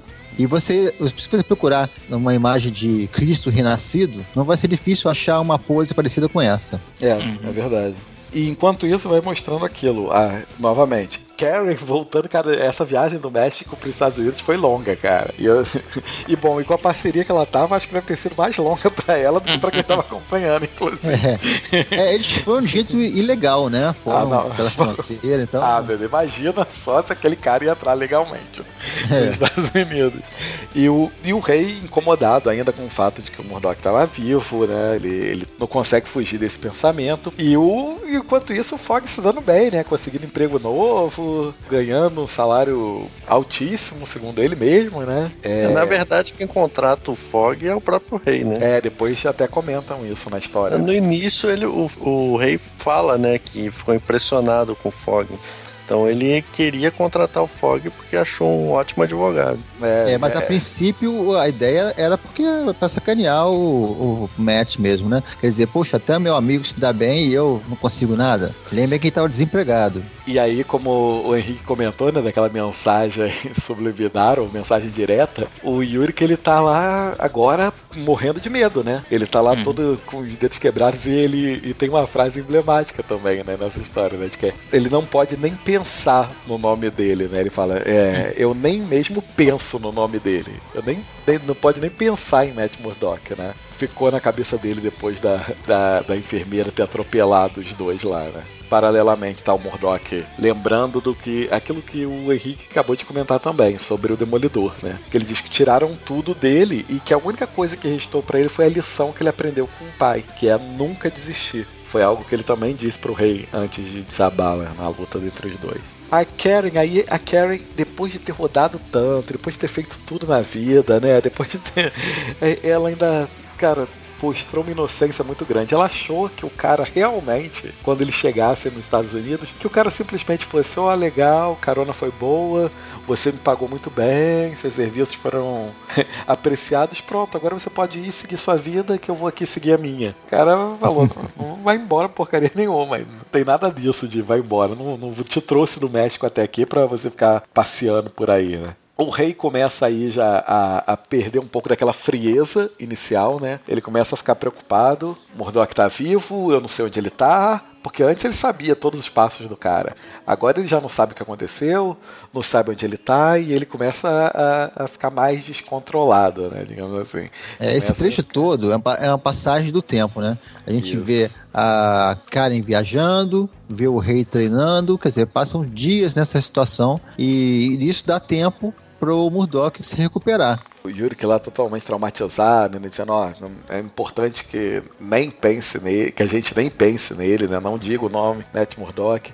Aí a Karen tenta encontrar com o Fogg, né, ela marca um encontro com ele, amigão dela lá diz que, ó, depois de dar um soco na cara dela, diz que, ele, que ela até pode encontrar um amigo, mas desde que volte, porque senão ele vai atrás dela porque ela é dele agora. Em, em paralelo, o Yuri que tá falando pro Jameson, o Jameson fica revoltado com ele, né? É bem a cara do Jameson isso. Quando ele vai desistir da matéria. E o, o Jameson, ele, ele usa a palavra que ele fica enojado, né? Quando isso acontece. Vê um jornalista com medo da matéria que escrever. Esse diálogo é fantástico, né? O Jameson, a gente conhece mais ele pelas histórias do Homem-Aranha, né? Então, há uma tendência ele parecer um tanto caricato pra gente, porque ele sempre tá lá perseguindo o aranha, sempre tá gritando. E aqui aparece um outro lado dele que também tem a ver com o mesmo personagem. Ele fala pro Uric que já viu isso acontecer muitas vezes um repórter que fala que quer fazer a matéria, briga por ela, diz que vai se demitir se não deixar fazer essa matéria. Aí o editor fala: tá bom, então vai lá fazer. E logo em seguida ele parece falar: ah, desistir, não vou mais fazer não. Ele já sabe como é que funciona isso, sabe que ele foi pressionado, que foi agredido, mas ressalta aqui: poxa, a gente está no, no jornal, as pessoas têm que saber o que está acontecendo. É, a, nós, nós temos um poder muito grande, podemos derrubar até um presidente. A gente tem 5 milhões de pessoas que compra o nosso jornal. Então precisamos apontar esse poder na direção certa. E nesse caso agora, é o rei. O, mas não tem jeito, o Yuki tá, tá assustado. E, e ele é. fica mais assustado ainda quando ele sai de uma, de, dessa, de, dessa cena, né, dessa conversa com o Jameson, e tem um cara do rei lá dentro do Clarim Diário, trabalhando uhum. lá, né, um cara da limpeza lá que fala, ó, oh, isso aí, tá fazendo direitinho, é isso mesmo. Você tem e mais cinco depois, né? dedos. Né? Sinistro, hein? É, Sinistro. pois é, é pra, é pra assustar mesmo, cara pra piorar ainda mais o trauma do, do Yuri, que tá lá uma confusão de fechamento do jornal e tal, tá o cara reclamando que o Yuri não consegue Nossa, escrever essa sequência três foi páginas. E o Manolis liga, porque o Manolis tá todo quebrado, mas ainda tá vivo. E ele ele tá decidido a, a fazer o depoimento, a, a realmente contar é, a verdade. Contar a verdade, o que aconteceu. E a porra da enfermeira me aparece de novo lá uhum. pra, no Manolis, né? E deixa o Yurik na linha com o Manolis escutando o que ela faz, né? Ela vai, estrangula, mata ali o Manolis e o Yurik, que já estava traumatizado, fica pior ainda, né? Uhum. De, você vai notando na arte que ele tá ficando. A expressão dele vai ficando cada vez mais maluca, né? Ouvindo. Ele vai deformando, vai se tornando menos humano Sim. e mais caricatura. É, verdade. Ele até lembra aquele o grito, aquele quadro, o grito. Uhum. Isso, é, ele, é porque ele... o final ele fica todo vermelho, né?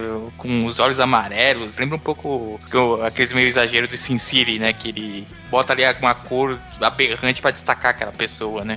E enquanto isso, o Matt tá lá sendo cuidado pelas freiras e tá aos poucos se recuperando, né? Ele tá realmente voltando a. a- ele passa por um, pe- pela febre, ele consegue superar a febre que tava, tava com a infecção e etc. Então, tudo isso, assim, aos poucos ele vai, como o próprio nome da, da história diz, ele vai renascendo, né? E o rei. Em contrapartida, ele tá pensando em formas de trair o Demolidor, né? Pro Demolidor se mostrar, pro Matt Murdock mostrar onde é que tá. É, foi um golpe de sorte que o Demolidor tenha conseguido ser resgatado e tivesse sendo cuidado numa instituição religiosa. Porque isso escapa ao universo de informantes que o rei tem nas ruas. Então ninguém sabe onde é que tá o, o Murdoch. Ele também não morreu, porque o táxi tinha provas de que ele escapou. Então cadê o cara? Isso que incomodou o, o rei. Ele tem todo esse, um exército de pessoas, agentes na rua que poderiam informar e ninguém sabe nada. Então ele. Primeiro, a primeira tentativa dele é usar um dos contatos que ele tinha com o general, e ele até se orgulha de ter um general no bolso dele, né? Ele falava, traz um, o bazooka. Depois a gente vai saber quem é o Bazooka, né? Ele, mas ele vai pensando num plano B. Ele, olha, vai demorar pro Bazooka chegar aqui. Enquanto isso, eu vou vir aí. Eu vou pegar um maluco qualquer, aí, uma instituição qualquer, e vou pedir pro Melvin Potter, que quem conhece histórias antigas lá do Demolidor vai saber que é o- era um inimigo do Demolidor que depois acabou se regenerando, né? E virou alfaiate. Foi o, é o gladiador, né? Gladiador, Uhum, isso é, que virou alfaiate. E tá lá o, o rei ameaçando o cara de que para ele fazer um uniforme é, exatamente idêntico ao do Demolidor. Ele precisava fazer um uniforme desses e, e em, contrapartida estão pegando um maluco qualquer aí de uma instituição, provavelmente para tentar fazer algo aí, né, manchando a reputação do Demolidor, uma Aí- tentativa de atrair o Murdoch. Isso faz parte do plano. A última cena dessa história é justamente o Murdoch já recuperado, né, aparentando estar completamente recuperado e ele vai lembrando da, do cheiro, do aroma, da, da, da sensação da- do crucifixo, etc, daquela mulher que falou com ele lá no, no momento que ele ganhou os poderes no hospital e etc. E aí ele pergunta pra freira, né, a Maggie, ele pergunta pra freira diretamente: Você é minha mãe? E ela responde que não, claro que não, cara, uma loucura. Só que ele tem o dó de saber se a pessoa tá falando a verdade ou não, né? E ele comenta, né? O batimento cardíaco dela disparou. Então ela tá mentindo. Ela é a mãe dele, né? Que E essa freira voltou a aparecer posteriormente em outras sagas ou ficou só nessa história Ela, mesmo? ela aparece, aparece sim. Aparece outras vezes, sim. Aparece Ah, sim. sim. Ela volta. Ela, pra- ela salva ele outras vezes, digamos assim. É, Ela teve o, o filho, mas como era uma freira, não podia, né? Então, de algum Eu- jeito, ela. Não, dá a Eu entender não que ela sei, se tornou é. freira depois, né? É, é Ah, assim, é? porque o, o pai do, do, do, do Murdoch, Jack Murdoch, ele não era exatamente assim também um, o melhor, não deveria ser o melhor marido do mundo, né? Então, assim, ela teve um filho com ele e depois virou freira. Poxa.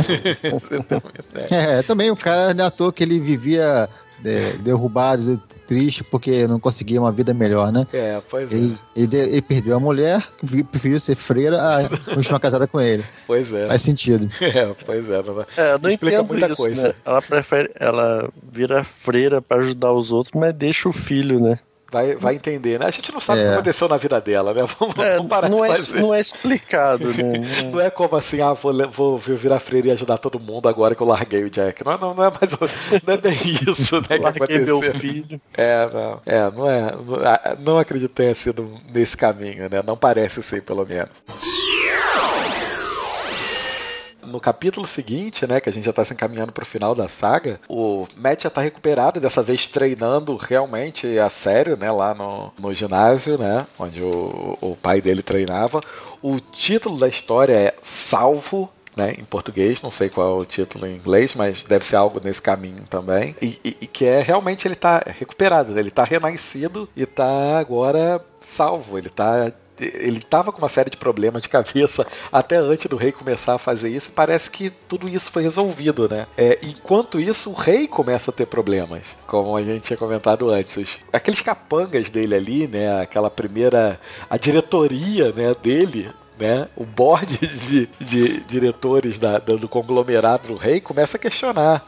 Pô, cara, esse negócio, esse caso Murdoch aí foi uma coisa meio, né, gastou-se muito, é, tá chamando um pouco de atenção, um policial morreu, isso nunca é bom. O cara falando, e aí, a gente entende que a questão da vingança é uma coisa que dá, dá até um, um, Um toque certo pessoal, toque né? pessoal aos negócios, é importante e tal. Mas é, tá, tá exagerado esse negócio. Daí, se o rei fala isso pra qualquer um, cara, eu já estaria já, cara, aterrorizado. O cara, o rei não faz nada. Ele deixa o cara fazer o discurso dele todo. Depois ele só diz o seguinte: olha, tá aqui um cheque por toda a sua contribuição pro conglomerado. Aceita ele ou sua família morre e tá todo mundo dispensado. Imagina o valor do cheque, né? Não, ima- e depois- Imagina E depois ele ainda cara... fala, né? O o Wesley fala, ah, então, ele marcou um fim de semana no Colera- no Colorado, porque ele disse que ia. aí O rei só fala, fraturas múltiplas nas pernas. É, só isso. Quer dizer, não só. mesmo que você aceite a grana, tu vai ter uma porrada. Ah, mas o cara, o cara conhecia o rei, né? Ele sabia que, que depois que ele fez todo aquele discurso, cara. É, isso, isso é um exagero tipo de quadrinhos que a gente aceita que. Então a gente fica acostumado, mas o que chefe é esse que você não pode falar nada, que ele já manda você, você foi embora, quebra essa perna. Henrique, Ele é o chefe olha, do crime, né? olha, existem empresas em que um chefe faria isso. Imagina no meio do crime organizado, Henrique. Pô, aí quando você for fazer uma besteira, ninguém vai te avisar. É contraproducente isso. É, gente. Então assim não funciona, faça, cara. né? Não faça É besteira. assim que funciona. Só que aí o Yuri que ele, ele, ele retoma a coragem, né? Ele decide ir lá contar pra polícia tudo que ele, ele ficou sabendo depois, tudo que ele sabe da história, né? Ele fala sobre o, o- o- a grana que o Manolis recebeu pra incriminar o Matt, ele vai ele, ele realmente começa a jogar a merda no ventilador, né? Ele Não, e ele perde o- faz uma matéria sem prova nenhuma. Não, não, é, ele vai, ele só ele só tá jogando porque ele sabe, né? Tipo, Pelo- É, nem, nem mas- o depoimento do cara ele tem, porque o cara morreu. É, mas indícios ele tem bastante, né? Porque ele tava lá. Então ele pode contar a história e, enfim, o cara foi todo quebrado por alguém. é, depois ele foi estrangulado no hospital, né? É, não, não, não bastam, não faltam indícios pra indicar que a direção é aquela. E aí o, o Demolidor ele passa, pega, vai ler o jornal com, com o dedo, né? Como ele normalmente faz, e ele vê que o Yuri escreveu a matéria e ele vai tomando É. conhecimento de como é que tá a situação, né? Quer dizer, a maré tá virando, né? Isso, exatamente. Ele percebe isso. Tanto é que aí o, o Yuri fica sob proteção policial, o cara lá, o chefe da enfermeira lá da, na, na organização do, do rei, ele tenta transferir ela pra, pra lugar, porque ó, você tá chamando muita atenção, cara. Você matou um policial, é assim e tal. Ah, não, mas não sei. Não, cara, não pode. Você vai pra Flórida. Ele, pera aí. O problema é Yuri, é, é o Yuri que eu não vou fazer nada na Flórida, não. Eu vou transferir É ao Yuri. Que- É, exatamente. É, e o Murdoch já percebeu, quando ele viu a matéria, de que o próximo passo dele tem que ser proteger o repórter. Claro, é Uma lógico. reportagem dessas, com certeza alguém vai atrás dele. E nesse caso, a, a, a enfermeira vai lá atrás, né? A enfermeira é cabrosa, ela derruba o policial. Aliás, esse armário que colocaram com o Yurik pra proteger ele, cara, é o, é o- é o policial mais inútil que existe na, na série, né? E, e, e muitas outras histórias quadrinhos. O cara não faz nada. Ele é derrubado pela enfermeira, precisa o Murdoch chegar lá pra é, derrotar ela. Né? Enquanto o, Yuri salva a esposa, que tava sendo, tava, tinha sido enforcada, né? tinha sido presa lá pelo pescoço e tal. E, e, e aí o, o Murdoch já aparece recuperado. E aí o Yuri, que quando volta e vê que o, o armário lá policial inútil tava caído num canto e a enfermeira tava presa. Algemada, ele já, né? Algemada, ele já sabe que o, só uma pessoa poderia ter feito aquilo, né? O Matt de- de- já estaria de volta. Enquanto isso, ele recebe uma ligação do Melvin falando pra ele: pô, estamos pedindo aqui pra fazer um. Eu vi sua matéria e tal, estamos pedindo aqui pra fazer um. um, Um uniforme do Demolidor, tal." né? É, ele leu a matéria e percebeu que uma coisa tem a ver com a outra. Essa encomenda e a denúncia no jornal. Isso, só que aí o Yuri, que naquele momento tem cabeça pra nada, né? Amanhã a gente fala, tal. E- Mas isso dá, o, dá, o, dá o, pro Murdoch a pista para qual o próximo passo dele. Ele tem que correr Exatamente. atrás do, do Melvin e ajudar ele. E aí ele vai até o Melvin e ele fala: Melvin, não se preocupa não, cara. Tá tudo tranquilo, faz o uniforme. Ele não aparece, né? Ele não tá com o uniforme, ele não tá com a roupa do demolidor. Ele tá. Só que ele fica nas sombras pro Melvin não conseguir ver ele muito claramente. Mas o Melvin saca que é ele, né? Ele não. Então, então tá bom, demolidor. Já- já É, que e você toda tá essa dizendo- fase, é, toda essa fase não aparece o Demolidor no uniforme dele, né? É o Não. Matt que tá atuando. Não é, exatamente. Desde o primeiro, desde a primeira história lá que a gente tá comentando, não é o o Demolidor não aparece vestido como Demolidor, né? A gente esqueceu de comentar aqui, mas naquele encontro que o Fog e a Karen tiveram, o Fog levou ela né, pro apartamento dele. Ela não, ela hesitou um pouco porque ficou com medo do a, companheiro dela maluco, lá, né, matar, aparecer. exatamente, aparecer e matar ele. Mas ele fala: "Não, você é família, você não vai voltar para esse cara não, você vai ficar com a gente e tal". E nisso ela tá lá sofrendo lá os o- os efeitos lá da abstinência de droga, né? Passando por todo aquele perrengue lá com o, o Fog e nota que o cara foi lá, como ela temia, né? O cara foi lá atrás do dela e É, ele seguiu ela o tempo todo, no Isso. encontro, no restaurante, ela não tinha no- noção disso. E, e aí começa a acontecer uma série de coisas ao mesmo tempo, porque também o plano do rei envolvia, ele foi uma convergência de coisas acontecendo, né? Porque o plano do rei envolvia é, matar, né, ou agredir o, o, o Nelson, né? O, porque era uma forma de atrair o Murdoch. Imagina, você coloca um maluco vestido como demolidor agredindo o melhor amigo, né, do Matt. É um convite, né? É um cara, vem cá, aparece É, aí. que tirar da, da toca. É, O- foi uma, uma coincidência de fatores, porque o, o maníaco que o, o rei arranjou vestido de demolidor ia entrar pelo terraço do prédio até o apartamento para matar o Fog e quem tivesse ali. Isso. Mas ao mesmo tempo, a Karen estava sendo perseguida por aquele psicopata. Então, na porta da, do prédio apareceu a polícia, que o Fog ligou, né? Isso, é. E aí começou a merda. Aí começam é, tiro pra tudo quanto é lado, o cara ataca a polícia. Em contrapartida também, depois chegam alguns capangas do rei que também estavam atrás da Karen, né? Ele- eles precisavam matar a Karen, tava na lista né, de, de quem ia morrer e tal.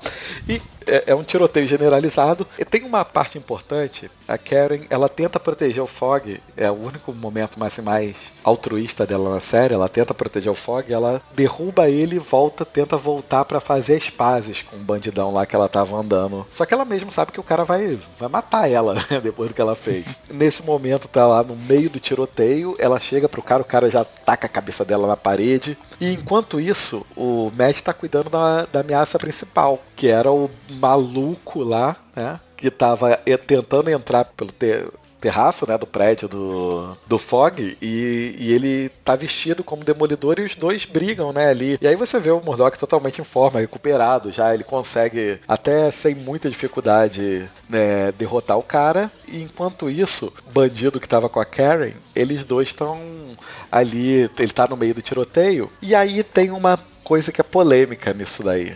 Esse momento aí uma coi- foi um lado que. uma discussão que teve durante bastante tempo na internet. E eu não me lembro se na primeira versão que eu tenho dessa, dessa cena, que foi a da Abril, se é como comentam. Eu não consegui pegar essa versão aí do original que eu tenho, eu só tô com encadernado Panini. Mas me parece o seguinte. Nessa história, o cara ele tá pra morrer, né? Ele tenta a- atirar na, na Karen, o, o Murdoch salva a Karen, né? Porque ele derruba um estalactite lá de gelo, cai no braço do cara e tal. Ele derruba também outros bandidos, os bandidos que estavam indo lá pra matar a Karen, a manda do rei, pra fazer a, é, a queima de arquivo. E a Karen ela consegue pegar alguma coisa no, no, no casaco desse bandido que andava com ela, que em alguns momentos que mostrou que era uma seringa, né? Mas é, eu me lembro de ter uma certa polêmica em relação a isso, que na verdade tinha sido uma navalha. Ah, é? Que ela, e que ela iria se matar.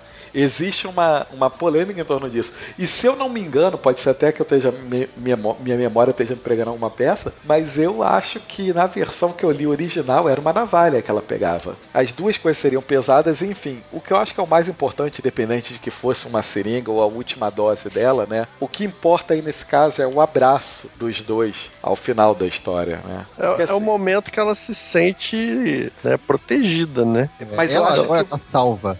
Ah, o título, né? Salvo, que se referia a ele, nesse momento ela se sentiu assim, porque o tempo todo ela tinha essa crença. Quando chegar lá, o Matt vai resolver tudo. Não sei Não, como, mas ele mas, sabe. mas olha só, Henrique, o salvo foi a tradução.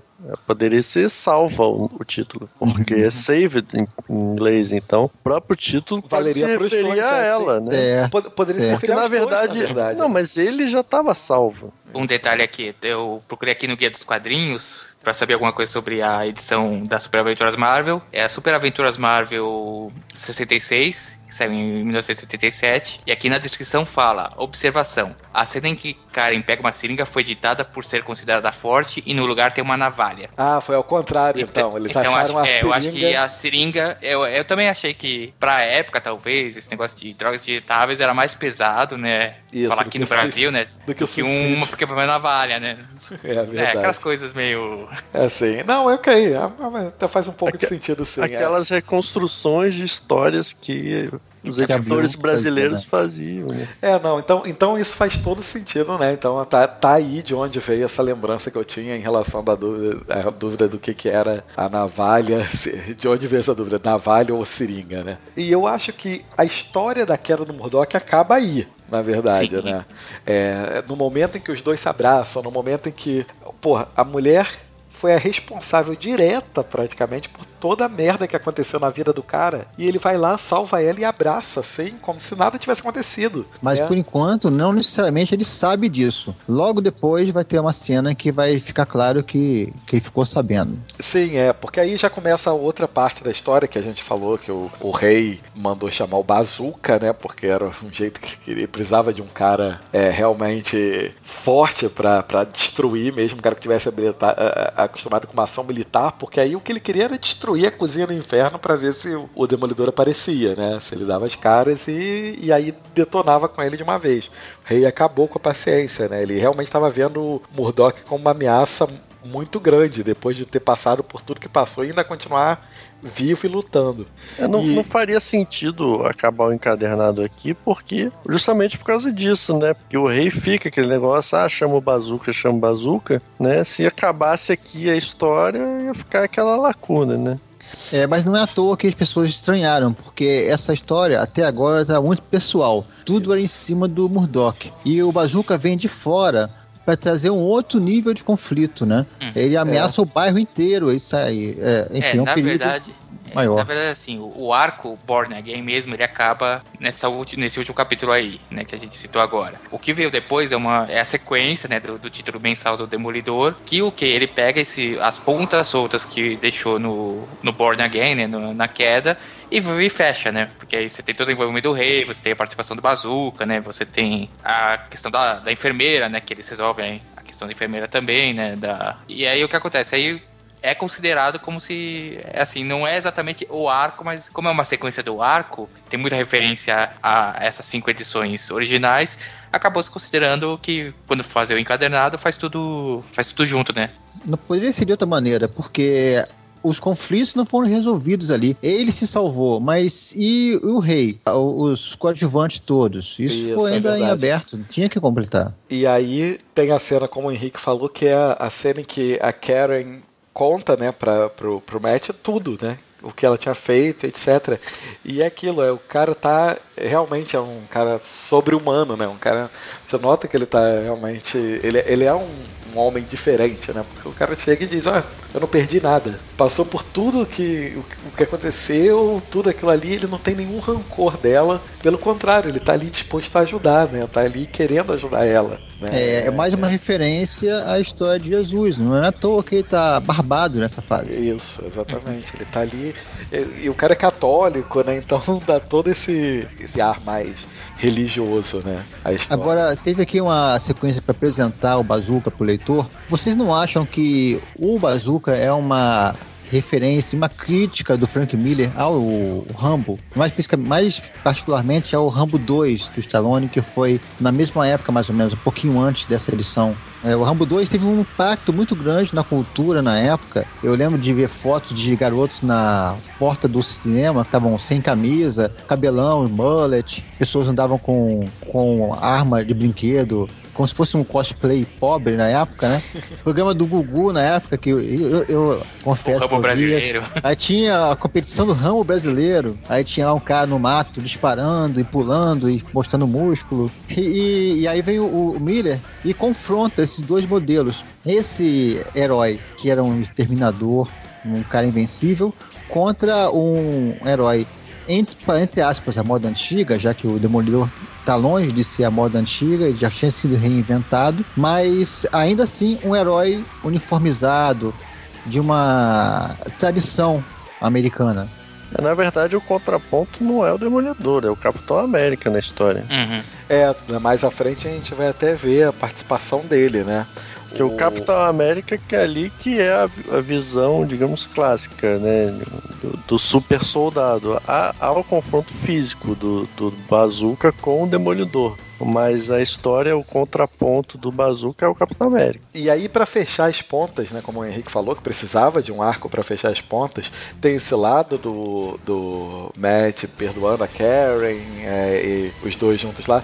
Tem o Yuri tendo o, o confronto lá, o, o momento final lá com a Lois, né? Com a enfermeira, novamente com o policial que tava protegendo ele fazendo nada, morrendo. Ele E que sequência, né? Um tiroteio dentro de uma sala. dentro de uma São sala. seis pessoas, Uma cela, né? uma, uma cela, é, uma- seis pessoas num ambiente confinado e é tiro pra tudo que é lado. E a menina tirando foto, tira foto, tira E foto, ela não conseguia Glory, parar de né? fotografar. É. E a Glória fotografando tudo. E, Ela, e- ela vira fotógrafa. né? E é curioso que o, em inglês, né? Eu- As duas coisas têm o mesmo nome, né? Tudo é shoot. Atirar e tirar foto é a mesma coisa. Muito né? boa, bem pensado.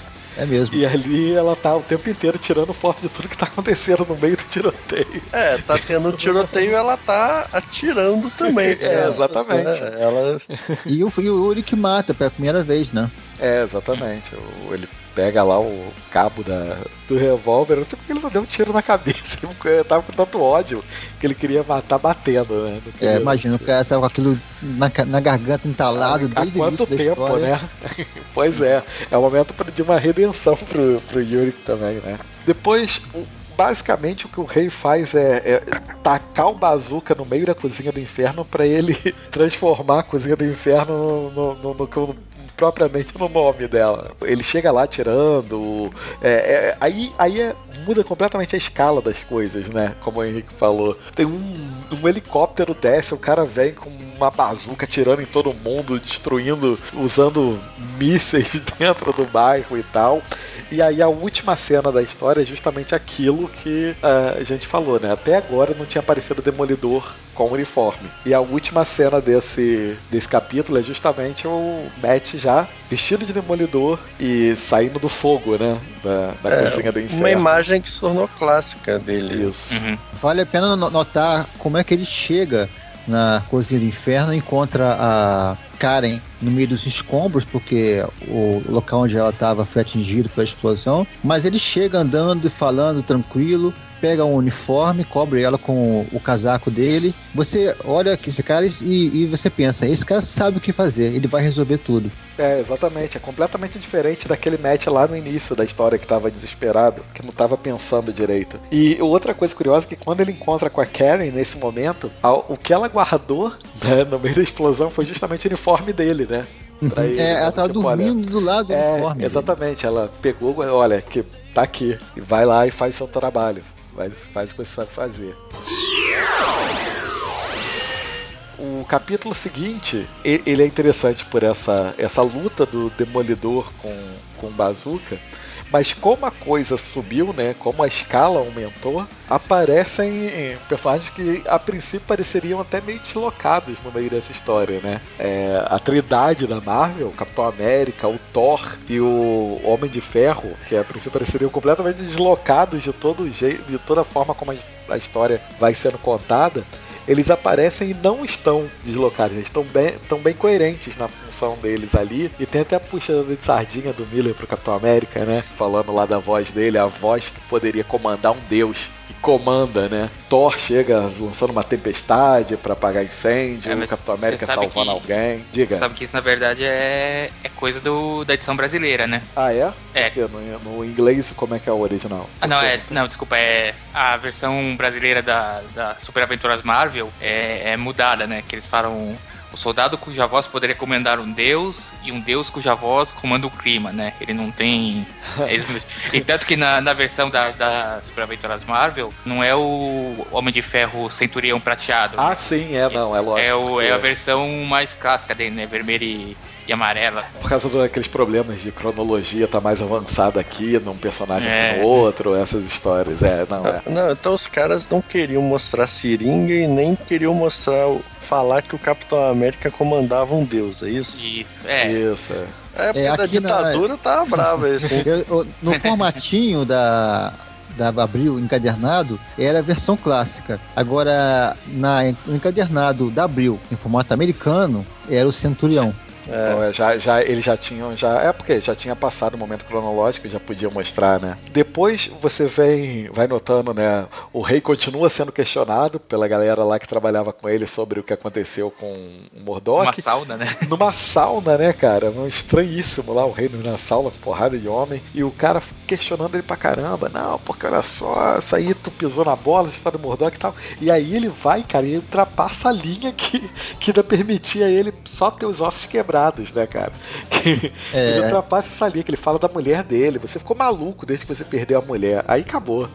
Na hora que ele fala isso, ele se dá conta, não, olha só, bebi um pouco demais, já falei besteira e tal. Mas E aí- o, mas o rei também ultrapassou uma linha aí, porque ele tem essa postura de, de ser cruel e tudo mais com quem questiona ele, mas naquela outra reunião, digamos, demitiu o cara. Foi classudo, que- né? é, Foi classudo. mas, né? é, mas mandou quebrar as pernas do cara em particular. Isso. Era o, o cara tá esquiando e aí quebrou as pernas. Não, não suscitaria a ideia de que alguém foi lá na casa dele e quebrou as pernas do cara. Ele tava, tava esquiando. Já esse aí, não, foi na frente de todo mundo, na hora. Mas foi justamente porque o cara passou essa, esse Isso, limite, é. né? É, o rei não aguenta. E o Capitão América fica incomodado por ter visto o Bazooka lá, né? Porque ele viu claramente uma referência a ele, né? Aquela história ali, como um cara representando né, os Estados Unidos ali e atacando todo mundo e tal. Ele vai conversar com o Matt Murdock. O, o Matt percebe que o cara respira diferente e sai correndo e vai encontrar com ele, cara. E essas forçações são foda. Ah, é, mas, mas pro Demolidor acho que tem bem a ver. É, mesmo. faz sentido, ele É, conhece, porque né? o corpo do, do, do Capitão América é diferente por causa do soro, né? Então, Isso. tipo, ele nem precisa se esforçar pra correr, ele não acelera tanto o coração. Essas coisas que só alguém desse nível teria, né? E aí o, o Murdock fala pra ele que pelo que ele na luta, né, ele consegue sentir isso, ele viu que o cara tinha um corpo totalmente alterado e tal, tinha sido criado para ser um super soldado mesmo, né? O- e Não, o aí- engraçado é o capitão, né? Ele usa a bandeira. O Matt eu não tinha reparado. É. pois é, eu não tinha reparado que tinha, tinha É. cores na, na cara dele. Mas, mas podia ser uma, uma, refer... uma, uma ironia, né? Aham. É, eu acho que o capitão entendeu dessa maneira. É, ah, não tô nem aí se, se usa a Se bandeira. usa bandeira ou não, pra mim não faz diferença, né? Pra você faz. E aí um outro lado importante da história, a gente falou lá do, do rei perdendo a mão lá, atacando os caras na frente dele e tal. Uma coisa que era importante pro rei era que ele estava fazendo a empresa dele, e isso fala lá no primeiro capítulo, ele estava fazendo toda essa, essa organização dele ter uma espinha dorsal legal, né? Então ele estava começando a ser respeitado como empresário. As pessoas tinham esquecido lá aquele, aquele apelido lá de rei do crime pro Wilson Fisk. Ele estava conseguindo, assim, meio que se tornar reconhecido, né, mesmo, né? Sem ser um, um- como um criminoso, né? Isso era importante para ele. Só que ele, ao mesmo tempo em que isso estava acontecendo, ele estava ganhando prêmio da Associação de Comerciantes, blá blá blá, é, ele também estava ele tinha soltado bazuca no meio da, da cidade, o Capitão América foi lá tirar satisfação, né? É que não era para o Bazooka ter sido capturado, né? Tem um É, momento exatamente. no ataque que o coronel que manda no Bazooka fala: Vambora, vambora, já, tá, já encerrou a missão. Mas o, o Bazooka viu lá o, o Demolidor e encontrou o inimigo dele. Então ele não quis retroceder. Ele falou: Não, eu vou resolver isso aí, pode deixar comigo. Não, não precisa mais, não. Não, vou, vou lá acabar com esse cara. Talvez o fato do Demolidor se vestir de vermelho, né, tivesse a ver com isso. né? É, exatamente. É, É, outra provável. coisa bem Violar um pensada. comunista. Bem pensado. E tem que lembrar também que nessa, nesse, nesse meio termo, nesse meio tempo, o Capitão América descobre que o Bazooka ele é fruto de um experimento pra duplicar o soro do super soldado, né? Do, Pra ele ficar mais mataram- incomodado ainda, né? é, que mataram 19 caras, né? Ele fala 20 novos aparecem e todos mortos menos um. É o, É o Simpson, né? Que é o Bazooka. O Capitão América e o Demolidor lutam contra o Bazooka, né? O Bazooka é morto pelos próprios é, militares lá, né? Que tavam É, é fantástica ele. a ideia da- das pílulas, né? Pílulas Isso. com as cores. E aí, nesse momento, ele vira o pote inteiro na boca de pílula vermelha. Caramba. Isso, é, ele fica to- totalmente insano, né? Todo- o, o importante nessa história no final é justamente que ele, ele, ele foi atingido, né? Pela, pelos disparos lá do helicóptero. Ele tá pra, tá pra morrer e a princípio a intenção do Demolidor é levar ele para o hospital. Só que ele morre no caminho, né? Ele não consegue chegar até o hospital. É uma queima de arquivo, né? Eles É, tentam exatamente. matar o bazuca pra ninguém poder rastrear de onde veio ele. E aí o Demolidor vai e tem uma ideia, então, já que ele morreu, ele vai ter, vai, vai fazer uma última missão, vai ter, vai servir uma causa maior, então. Pega e leva direto pro Clarim Diário e joga o corpo do Bazooka no meio lá da mesa de trabalho do, do Yurik, né? E aí o rei perde totalmente todo aquele respeito que ele tinha ganho, né? Na- nesse É, porque- tempo. É, tem que lembrar que, assim, o rei, quando ele tá, isso acontece, ele manda atiradores pra, pro Clarim Diário, né? Porque ele sabe que, que é, é o lugar pra onde o Matt provavelmente vai, né? E aí o Capitão América chega e espanca os atiradores, né? E um dos atiradores abre o bico, né? Fala que foi o rei do crime que mandou fazer o... que soltou o bazooka, né? na- de novo. Então aí volta a acontecer aquelas coisas, né? De voltar... Que até num quadro anterior o Rei do Crime tá recebendo um, um troféu, né? Tá falando, não, Isso. agora eu vou deixar toda essa parte do Rei do Crime pra trás, vou deixar o Subumu pra trás e volta tudo em cima dele, né? Na- ele, ele nem fala deixar pra trás, ele fala, vou, vou deixar pra trás, não, vou levar comigo. Mas não, assim, mas ele tá querendo ter essa, esse lado legal, ser reconhecido pela sociedade, né? E aí a manchete do dia seguinte no Clarim Diário é Super assassino do exército, rei do crime é implicado em massacre na cozinha do inferno. Ou seja, acabou. Toda aquela ideia que o cara tinha desvinculado do nome se foi. E ele nota que ele vai perdendo. Ele vai perdendo o, respeito dos, É, do- do- dos comandados dele, né? Ele é na hora que a chapa esquenta, né? É lógico. É, né? todo mundo tira desceu da reta. Fala, não, foi, foi o rei. É, a, gente, a gente vê, né? E isso acontece mesmo. No momento que a liderança não tem mais aquele apoio, assim, né? Quando a liderança começa a ficar meio que contra a parede, complicado, e os comandados começam a não, não obedecer tanto assim, né? Os ratos são os primeiros a abandonar o navio, né? É, pois é. E aí você tem a primeira página que o Mazzucchelli desenhou, que tem a assinatura dele. que é a última cena. então você tem certeza que foi ele. E o, o Matt aparece sorrindo, né?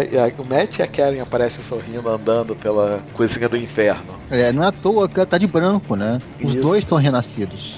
E é um final bacana pra uma história tão boa assim, né? Em que você vê o cara realmente ir até o inferno mesmo e voltar, né? Realmente ali acho que tá toda a essência do personagem, né? Falando dessa questão da, da Karen, né? Nesse, essa, dessas últimas três histórias, ele que ele se renasce, que ele tá salvo, né? Ele não salva a si mesmo. Ele começa a salvar as pessoas ao redor. O, o início da série até perto do final, ele estava cuidando da própria sobrevivência.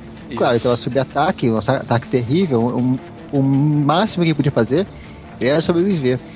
Aí, quando ele retorna já recuperado, ele salva o, o Fog lutando contra aquele maníaco lá do, do uniforme do, do Demolidor. Ele salva o Uric É, contra não, é- a, a enfermeira. Ou Isso. seja, ele vai salvando as pessoas ao redor e com isso ele se salva. E salva a Karen também do Isso. vício dela. É verdade, ele consegue. Ela não... E naquele momento ela já não é mais uma, uma, uma viciada, né? Ela tá, ele tá conseguindo recuperar ela. É, no apartamento do Fog, quando ela olha pela janela, tava com o rosto cadavérico. Isso. E agora não, tá linda, tá É, feliz, sou novo. feliz, sorrindo, isso.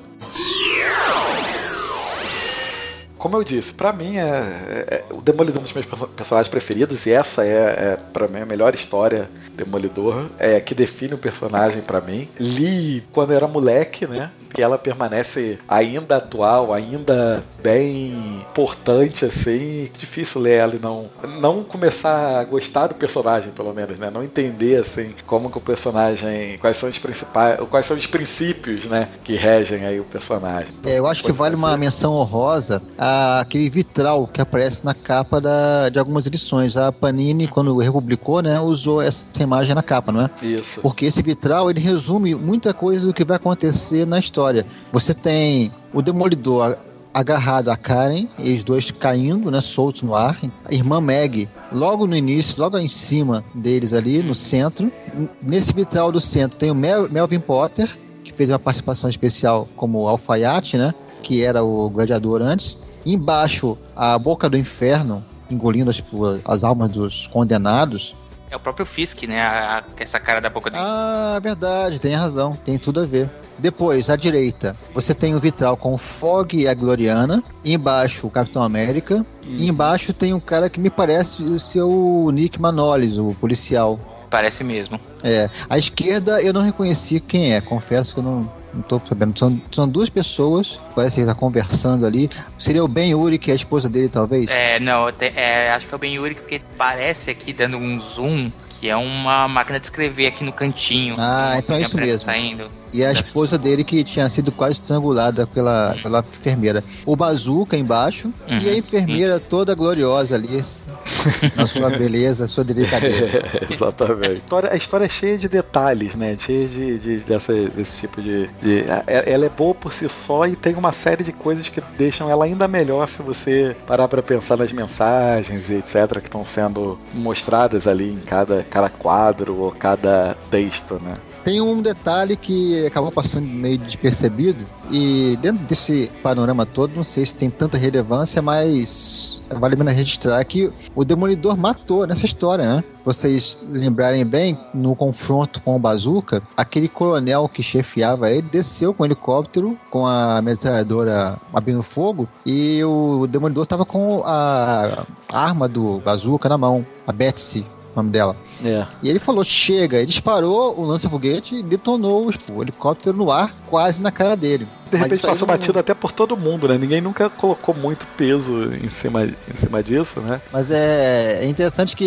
isso está dentro do contexto, então por isso não choca ninguém. É diferente de uma história em que você não está encaminhando para esse, esse sentido e de repente alguém mata. Nesse caso não era um confronto aberto e o cara tava com uma metralhadora, né? Então ficou bem dentro do contexto, por isso que ninguém se espanta tanto. Foi convencido de que é melhor do que Cavaleiro das Trevas? Vamos fazer então um podcast sobre Cavaleiro das Trevas e a gente vai. Não, não dá uma essa ideia que agora o que vai aparecer de pedido, ah, o Cavaleiro das Trevas, tem que falar Cavaleiro das Trevas. Calma, É, calma. Logo falar. depois de Heróis Renascem, né? É, exatamente. Bom, então é isso, ouvintes. Mas, é isso. Acompanhe a série Demolidor na, no Netflix. A gente tá ganhando um centavo no Netflix pra ficar falando isso toda hora, mas enfim, bom, é porque a gente gosta mesmo, acho que é, o pessoal vai curtir, então fica a dica aí. E também fica a dica dos nossos é, meios de contato, né? Vocês obviamente podem comentar aí no post, ou podem mandar mensagens, citar a gente no Twitter, né? Como é que é o nosso Twitter? Arroba quadrinho. ou deixar uma mensagem lá na nossa página no Facebook, facebook.com.br quadrincast, ou nos enviar um e-mail, né, Léo? Qual é o e-mail? É o quadrincast.quadrim.com.br. É coisa que ninguém faz mais hoje em dia. Até incentivamos mais. Escrevam mais e-mails pra gente. Espero que, a galera tenha gostado e o próximo tema ainda não sabemos qual vai ser. É muito difícil pensar em um tema nesses pros próximos, mas seguimos em contato e vocês vão ser atualizados aí. Continuem acompanhando a página. Ok, valeu, galera.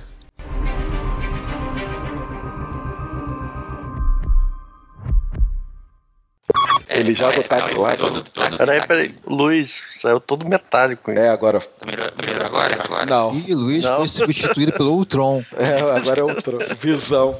Voltei, eu tava falando aqui e você não escutando que tava Ah, Eita fé. Mais um. Mais É, um, é. mas- Toda hora quando. É, eu tava falando, ah, achei, achei, todo orgulhoso. Vocês, não, o quê? Ah.